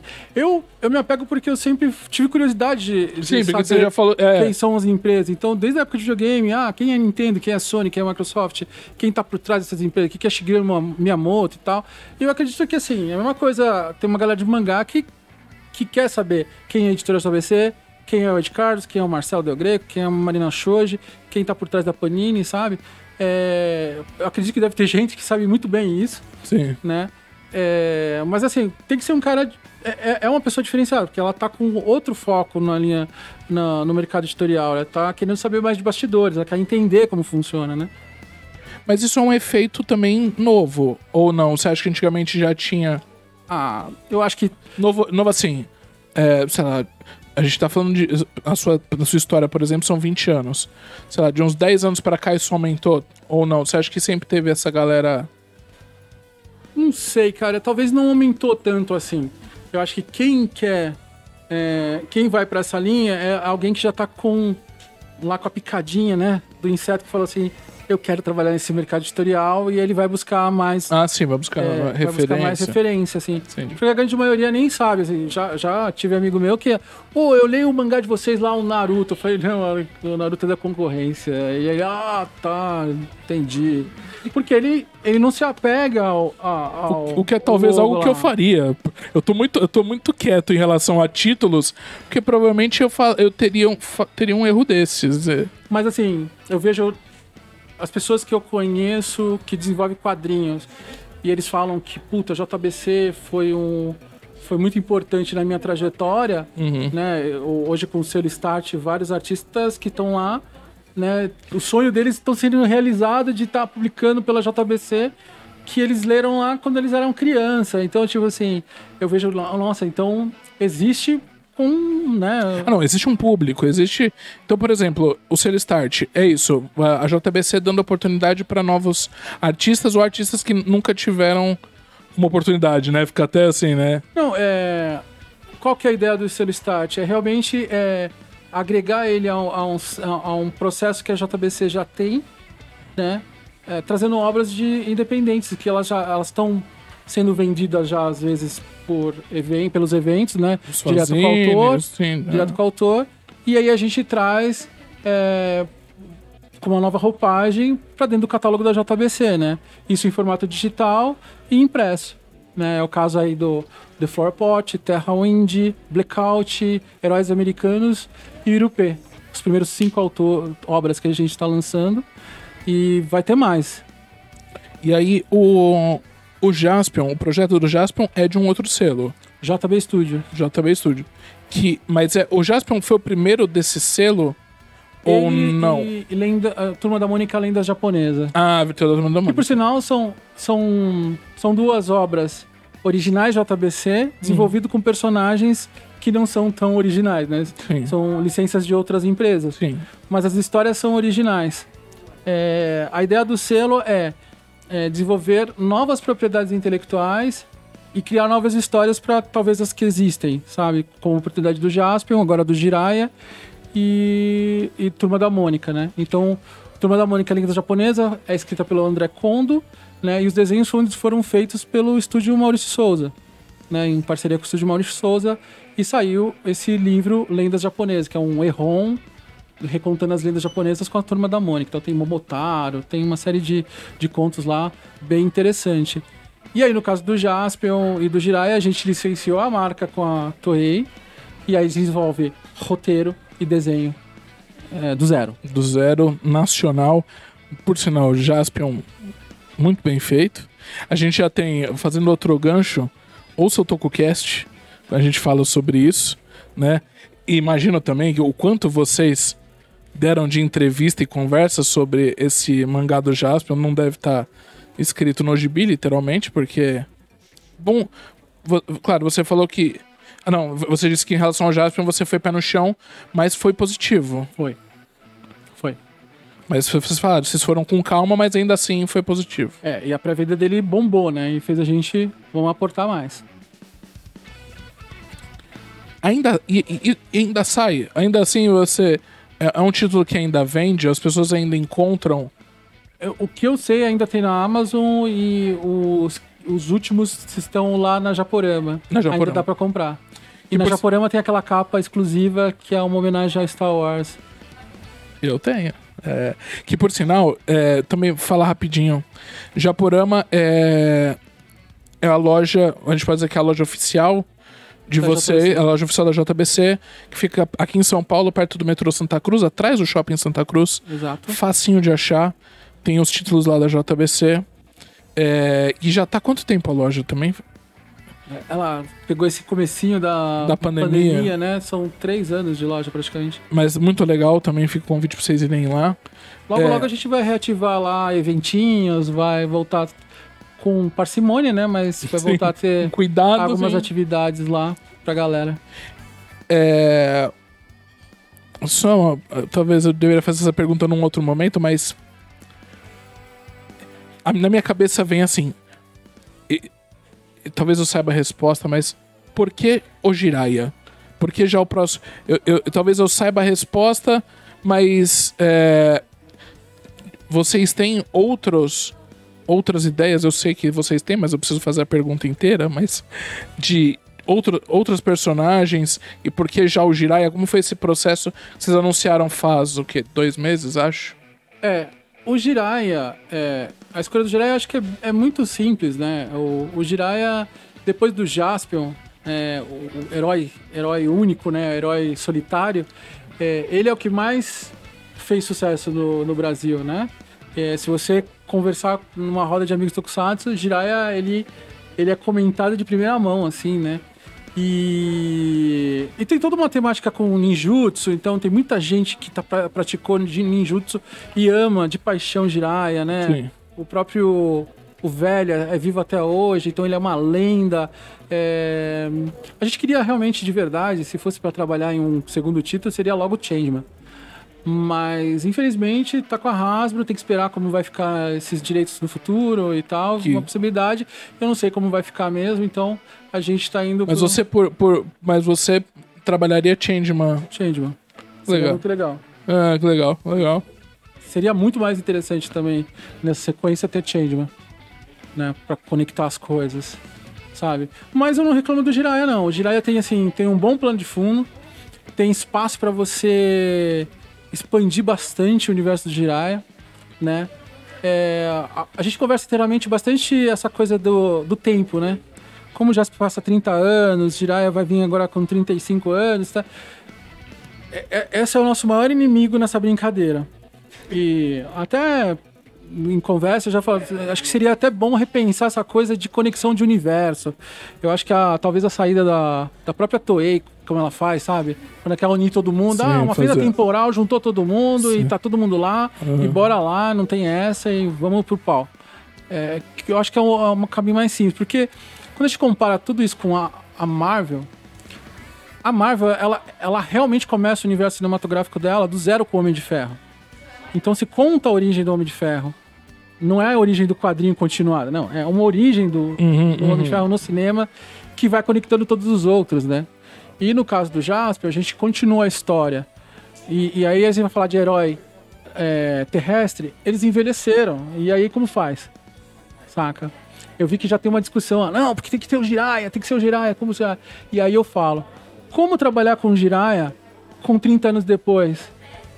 Sabe? Por mais que você tenha um, um, um condicionamento físico trabalhado, você tem 50 anos, gente. É, é, é por isso que na minha cabeça eu, eu, eu já, na verdade, até as séries de Tokusatsu já disseram isso. Não, quer dizer, minto. Ah, não, uma deu. É. Que o, o Jiraiya é um é um, uma persona, né? É- é- o, o, o, o Torra é o 35 Isso, Já tem série de Tokusatsu que aparece um novo Jiraiya que acho que é o 36 sexto. Era como eu faria, por exemplo. Sim. É um caminho a se seguir. É, que é o, é o, do, o do Space Squad, do, Do Space- capítulo lá. é, isso. É, provavelmente a gente, não vai, é, a gente não vai considerar essa coisa do Space Squad. É, provavelmente a gente não vai considerar, e muito menos de Ninja, o que aconteceu em Ninja. Ah, Então é assim, a partir do final da série a gente vai contar uma história. ah, ok, também. É, é exatamente isso. Porque é, é- mesmo a Toei, ela não definiu nada com isso. Ela, tipo, você sabe que a entrada do Jiraiya no Space Squad é muito porque o, o, o Charivan saiu. Eles Sim. precisavam colocar um cara de vermelho lá. Sim. Vai ser o Jiraiya. Vai ser o Jiraiya, sim. E a gente sabe que o Jiraiya não é um policial do espaço. Não, não. é, gente. Não, não. Né? E então tem essa. E no Ninja ali é uma participação especial. Eu vejo mais como algo comemorativo do que alguma coisa canônica. Canônica, é. Né? E tem, eu acho que tem uma confusão nisso, né? Mesmo Space, Space Squad é difícil falar que é uma- algo canônico, porque é, o capítulo de um pro outro tem um espaço gigantesco já, né? E aí você fala assim, como que essas coisas vão se conectar, né? Você percebe que a Toei tá tentando coisas. Sim, E vai- necessariamente ela não é quer dizer que ela vai jogando, continuar. Sim, sim. Ela tá tentando, né? Então, é, é nessa pegada que a gente tá pensando em Jiraiya, assim, é uma continuação direta da série, como foi o Jaspion, sabe? Não vamos fazer essa conexão com o Space Squad. Space Squad é, é o trabalho da Toei, é uma proposta da Toei, eu não, não tenho domínio daquilo, né? Você tem. Até essas séries de Tokusatsu e tal, você consegue acompanhar ou você fica. Não, Cê- eu- eu- mesmo coisa- que eu não assisto algumas coisas, eu às vezes assisto os primeiros capítulos, depois eu fico só acompanhando o que tá acontecendo, né? Mas eu assisto, fico antenado, eu fico antenado. Gostei muito do Zero One. Ah, Muito, muito, Ah, muito. ah, ah. Gostei muito. Inclusive o filme, o filme é foda. mas fica. Mas fica aqui. Fica aqui que você não foi no cinema assistir. Não foi, não deu. Eu Ai, ai, ai, ai. É. Ai, ai, ai. E não faltou, e não foi por falta de incentivo. É, porque É. eu ainda fui, eu fui nas duas sessões ainda e, e foi muito bom. E eu não acompanhei a série, agora por causa do filme eu quero acompanhar um pouco mais a série. Mas o filme em si, e você poder assistir um filme no cinema, Não, é fantástico. foi muito bom. Isso assim. É, é que nem as- os fãs de anime que assistem. Vai, até agora vai sair o filme do Jutsu Zero que anunciou. É, os filme, outros filmes que já saíram, é muito legal poder ir no cinema ver algo que você gosta.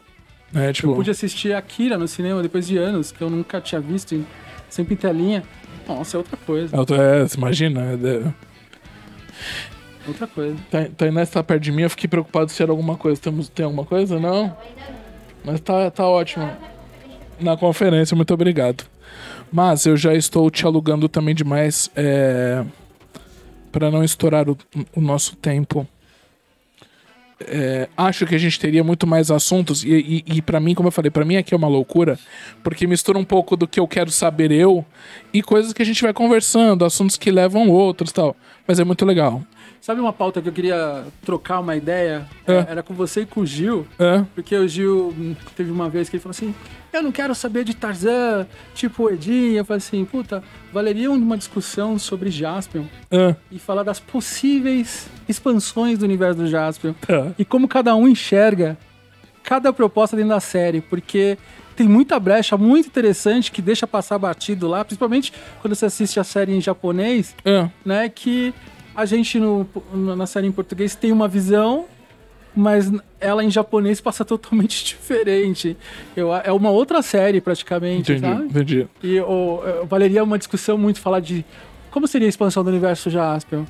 Então fica, é, aproveitando aqui um, um jabá não velado, pra você que é fã de Tokusatsu, ouça o TokuCast, o, o podcast de Tokusatsu do grupo tokusatsu.com.br. Isso foi muito Tokusatsu numa frase só.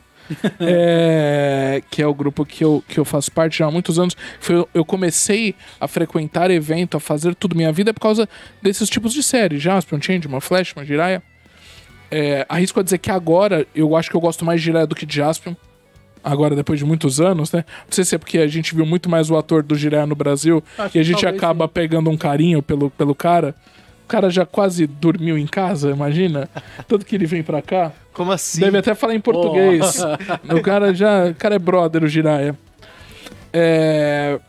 Mas legal. Fica aí então o convite da pauta, já vou avisar o, o Gil do TokuCast. Fica aí, então, esse ano a gente Você faz. perguntou do Jiraiya, né? É, por que da pergunta? Vo- Você, Não, que herói que você gostaria de ver? não eu, na, na verdade, aqui na Henshin minha. Universe? Não, acho que na minha Olha eu cabeça. entrevistador. É, não, mas pode perguntar. Já, eu acho que na minha cabeça o, o, o automático acho que seria ele. Você falar pra mim Changeman foi mais. Eu fiquei acho que mais feliz porque o Jiraiya talvez seja o mais óbvio. Então você falar, puta, que, queria muito ter, fazer Changeman primeiro. Que legal. Que legal. Acho que, na- então, talvez, analisando agora, sendo mais crítico do que fã, sim, né? Jiraiya realmente é o, mai- é- é o mais óbvio por, por isso. Se, se você associa qualquer coisa, foi o que você falou. Você associa ou com Jiraiya ou com Jaspion. Né? Que quem assistiu naquela época, quem não é fã de Tokusatsu, sempre associa esses dois heróis. Muito raro alguém falar Changeman. É, mais raro ainda falar outras séries, sei lá, o, o próprio os policiais do espaço, o Cybercop, essas coisas. Ah, o Marcelo vai me bater, mas assim, eu acredito, assim, é, vai- vários personagens eu curto, eu acho que dá pra encaixar é, e contar novas histórias muito, muito bacanas né, pra cada um Uhum. deles, né? É, Metalder, eu acho que tem uma brecha muito interessante pra trazer ele de volta, Tá? né? Porque o Metalder ele perdeu a, a, a essência dele, né? Ele não é mais um humano, um humano- humanoide, né? Mas ele é um robô que está vagando aí na Terra. Você não sabe o que. Ele e o cachorrinho dele O que pode nem ter- sei se tá vivo ainda o cachorrinho, mas tudo bem. Mas é, é um personagem que seria fácil de trabalhar. Muito fácil. É, Nossa, imagina, é verdade. outro que eu, que eu gosto, que tem a brecha do Viagem no Tempo, que é muito mal explorada na própria série, é o Spielberg. Spielberg é um personagem muito. que eu acho que conseguiria explorar muito bem ele, né? E tem outros mais, né? Eu acho que o próprio Machine Man é um personagem muito legal pra trabalhar, né? É, os, os detetives espaciais também dá pra brincar com eles de alguma forma. É, eu, eu, na verdade, é, da- já que a gente puxou esse gancho falando sobre séries antigas, sobre geração manchete, eu tenho um carinho por Cybercops. Então, até os projetos que saíram é, de uma possível arte da armadura da unidade Vênus, né, que a, a, a, a, Tomoko é, usando e tal. Então, eu, eu, eu fico brisando em cima disso. Acho que isso seria muito legal. É, então, a gente tem. Eu tô falando só da Toei, né? Porque é o que a gente.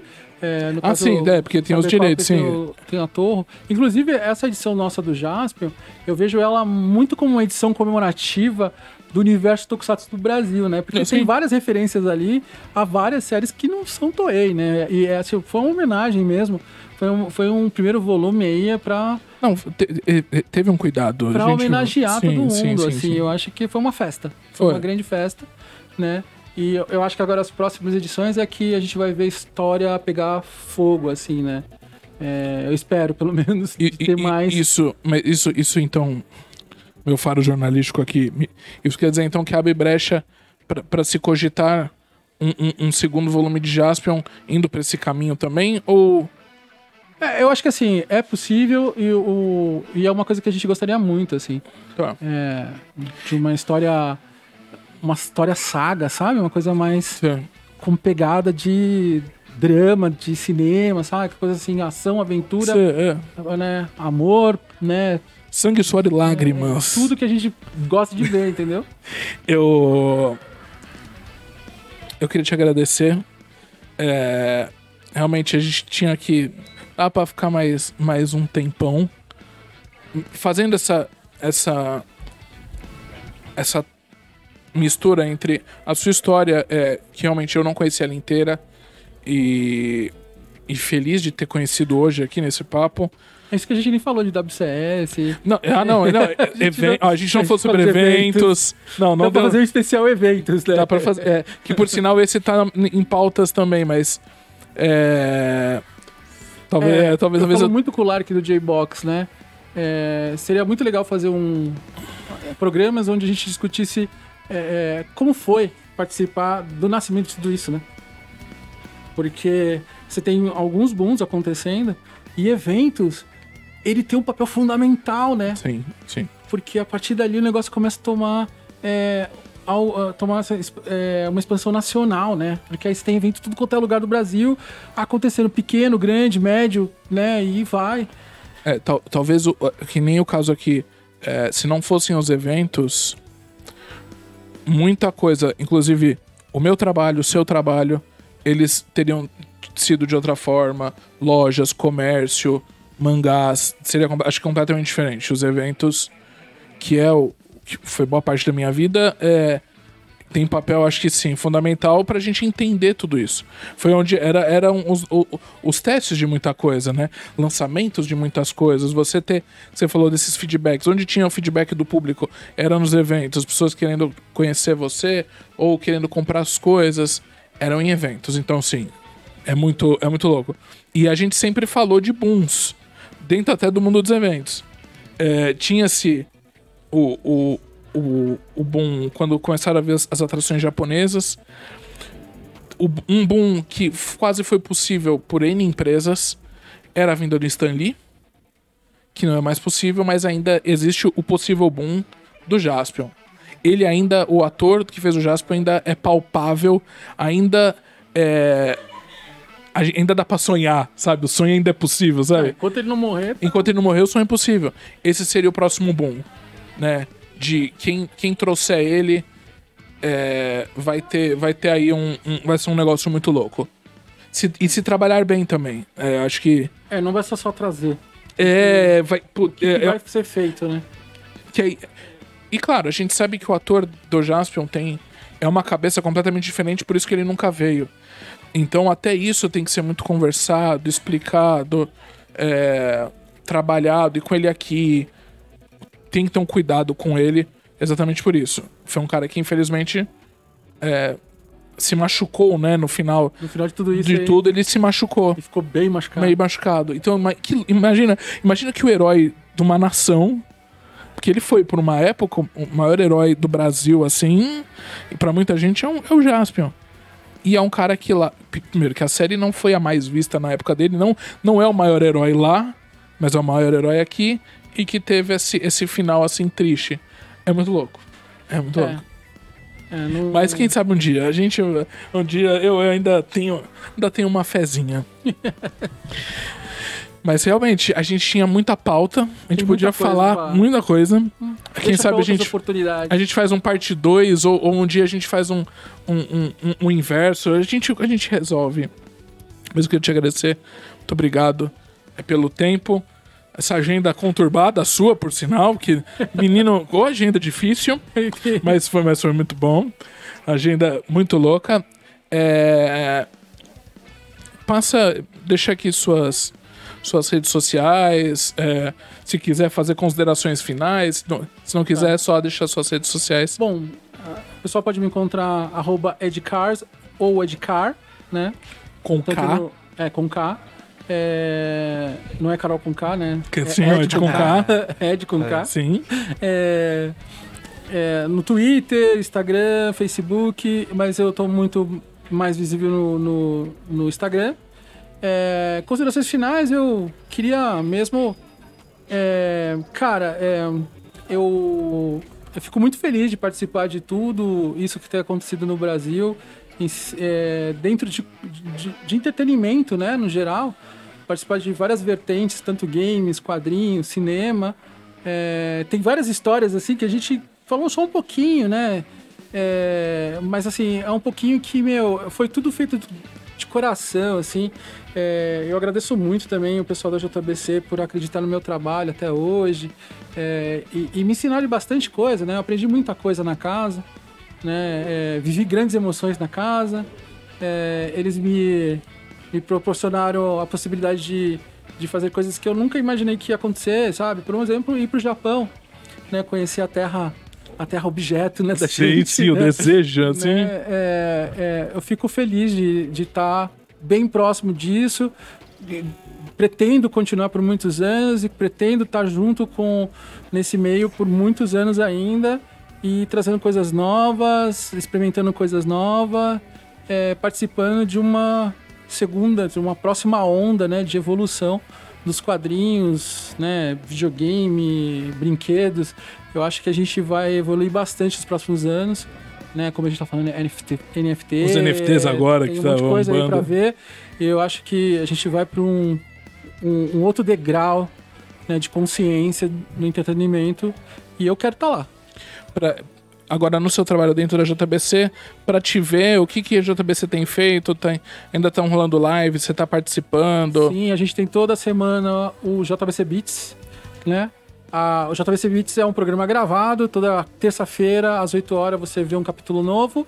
E a gente tem o JBC Live, que assim que tem uma novidade, algo pertinente, a gente lança o JBC Live lá no canal da JBC também, para bater um papo ao vivo, para apresentar a novidade para vocês. Muito bom. Muito obrigado de novo. Ed Carlos Rodrigues, tem que falar o nome inteiro, muito obrigado de novo. É, A gente vai. É o primeiro que eu vou dizer, a gente um dia marca a parte 2. Deixa eu ver. A gente tem que ver como vai ser aqui no nosso, nosso futuro, aqui nos nossos estúdios. Hoje eu, eu falei pouco, ó. Aí, ó. No final bate na câmera, mas, tá, mas tô aqui ainda, né? Aí. Na 3, Ele, ele, ele falou pouco hoje. Aqui, ó. Mas tô acompanhando Tá aqui. acompanhando. Nando, raciocinando filmes, muito obrigado de novo. Valeu mais uma vez, hein? Em busca do dinheiro do, Na busca pelo Nepal. do Nepal. Será que existe dinheiro no Nepal? Fica aí a dúvida, né? A gente quer saber, né? Será? É, lá, a gente quer saber cadê o dinheiro do, cadê o dinheiro Cadê? do Nepal que tava aqui? Ah, virou história, virou lenda. Vou fazer um roteiro sobre isso aí, eu fazer um espero, filme eu novo. es- o meu sonho, na verdade, é que um dia alguém pare o Nando do nada na rua, olhe pra ele e fale: E o dinheiro do Nepal? Não eu, vou, duvide. eu vou me sentir realizado quando alguém um dia parar você em algum evento, por exemplo, pra fazer isso. Tá? Sacanagem. Virou. Muito bom. Virou um meme. Muito obrigado aí. A culpa é da pandemia. A culpa. a É, culpa- verdade, Pode ser, verdade. verdade, verdade também. certo. Agradecendo de novo aqui a você que está assistindo a gente ao vivo, assistiu a gente gravado, ou tá ouvindo a gente através dos agregadores de podcast. Deixa aqui o seu comentário ou a sua pergunta. É, ou seu hate, por que não, né? Vai que, ah, não lançaram um mangá que eu gosto. Bomba! Vem aqui reclama. Agradecendo também aqui o pessoal da loja, todo mundo aqui hoje, diretamente da loja Estilo Geek aqui no Top Center Shopping, o shopping queridinho da Paulista, mas para não perder, para não perder, né, aqui a queridinha da Paulista, para mim vai ser sempre a queridinha da Paulista. Certo? É isso. Essa foi nossa live com o estilo. Até o próximo vídeo. Eu sou o Kuroda e Ciao. Äh, ciao.